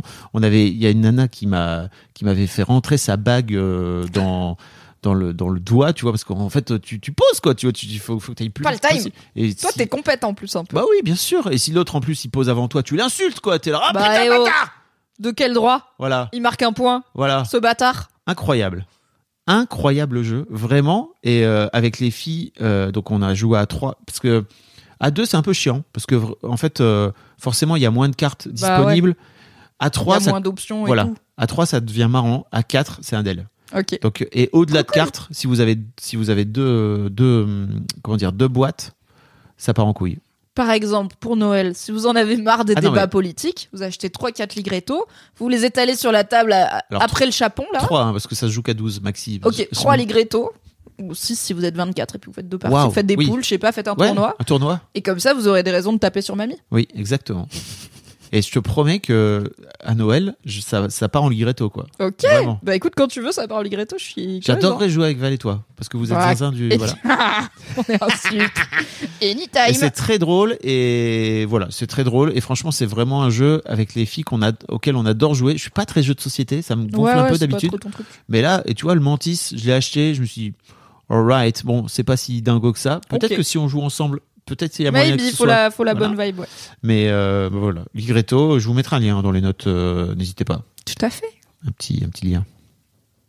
C'est l'heure de retenir des choses, Tout à fait. de retenir le temps qui passe, ou de retenir des choses de cet épisode 7 du Fabio Mimi Show? C'était bien, hein? Oui, c'était bien, c'était très bien. Merci Mimi Ben merci Fab. de pff, d'être toi, en fait. Voilà. Bon, merci toi d'être toi, c'est trop cool. J'en retiens que cette émission est de plus en plus cool à chaque fois. Et, euh, et je trouve que vos retours, chers auditeurs et auditrices, euh, l'enrichissent aussi beaucoup. Mhm. Euh, Là, on a eu pas mal, surtout au début, pas mal d'audio, pas mal de réactions et tout, et ça fait toujours des discussions Ça commence à, intéressantes. ça commence à, il y a la mayonnaise qui monte, quoi, tu vois. Ouais, ouais, ça émulsionne cool. là. Yes, yes, yes. N'hésitez pas à continuer à nous, à nous nourrir aussi, parce que ça nous permettra de nous nourrir. Et encore plus, quand on sera en hebdo, Oui. on aura besoin de vous. Parce que, Et oui. Oh, non, Ah oui, oui, parce qu'il se passe pas toujours des choses de Voilà, fou dans nos vies à nous, euh, dans nos vies. voilà. Parfois, on va tourner à deux jours d'écart parce qu'en fait, on est en déplacement et tout. Donc euh, là, pour vous dire, on va tourner l'épisode du 1er janvier le 11 décembre a priori. Oui. Donc euh, voilà, on est obligé de faire ce qu'on peut avec nos tight. plannings. Et là, on est le 7, pour vous donner une idée. Oui. Donc n'hésitez pas à euh, effectivement nous enrichir, nous ouvrir nos horizons, nous creuser un petit peu des sujets qu'on a pu déjà aborder et tout, nous les faire voir par un autre prisme. Et rappelons que vous pouvez le faire d'une façon très spéciale si vous avez la générosité en vous et, les poches pleines euh, en vous abonnant au dernier tir sur Patreon, puisque dans la Fab Mimilia, vous avez un canal direct pour nous poser des questions et nous imposer des sujets. Euh, mais bien sûr, vous pouvez euh, le faire sur Discord, sur Insta, sur YouTube, en commentaire. Sur notre site partout. internet, si Sur vous avez site pas, internet, si vous avez rien d'autre, c'est vraiment la meilleure façon aussi de de, ne- de venir poser un petit commentaire. Vous pouvez, hein, c'est un blog à l'ancienne hein, finalement. Oui. Euh, tout à fait. Vous pouvez aussi nous envoyer un mail. Toutes les, tous les liens sont dans les notes. Tout à fait. C'est bien fait. Oui. Merci Mimi. Merci C'était trop Flo. cool. Oui. À plus. Et joyeuses fêtes. Oui. Ah, À l'année ouais. prochaine. Jo- Joyeux Noël. Ah, putain ouais, ça c'est à l'année prochaine de ouf. Joyeuses fêtes. Bonne année. On se revoit le 1er janvier pour votre pour cuver peut-être une légère gueule de bois Ah ouais. euh, ensemble. Et est-ce qu'on va sortir le 31 pour les pour les Patreons alors Oui. bah oui, on va sortir pour la famille Milia là, vous l'aurez le 31. Voilà. Et pour les autres, vous l'aurez le 1er janvier les mariachis. Mm. C'est votre c'est à vos risques et périls les mariachis du premier de l'an, c'est comme vous le sentez. hein. Allez des bisous. Merci beaucoup à tous et Oui. à toutes. Et puis, euh, bah, comme on dit dans le Nord, un bon reste Ouais, à dans deux semaines.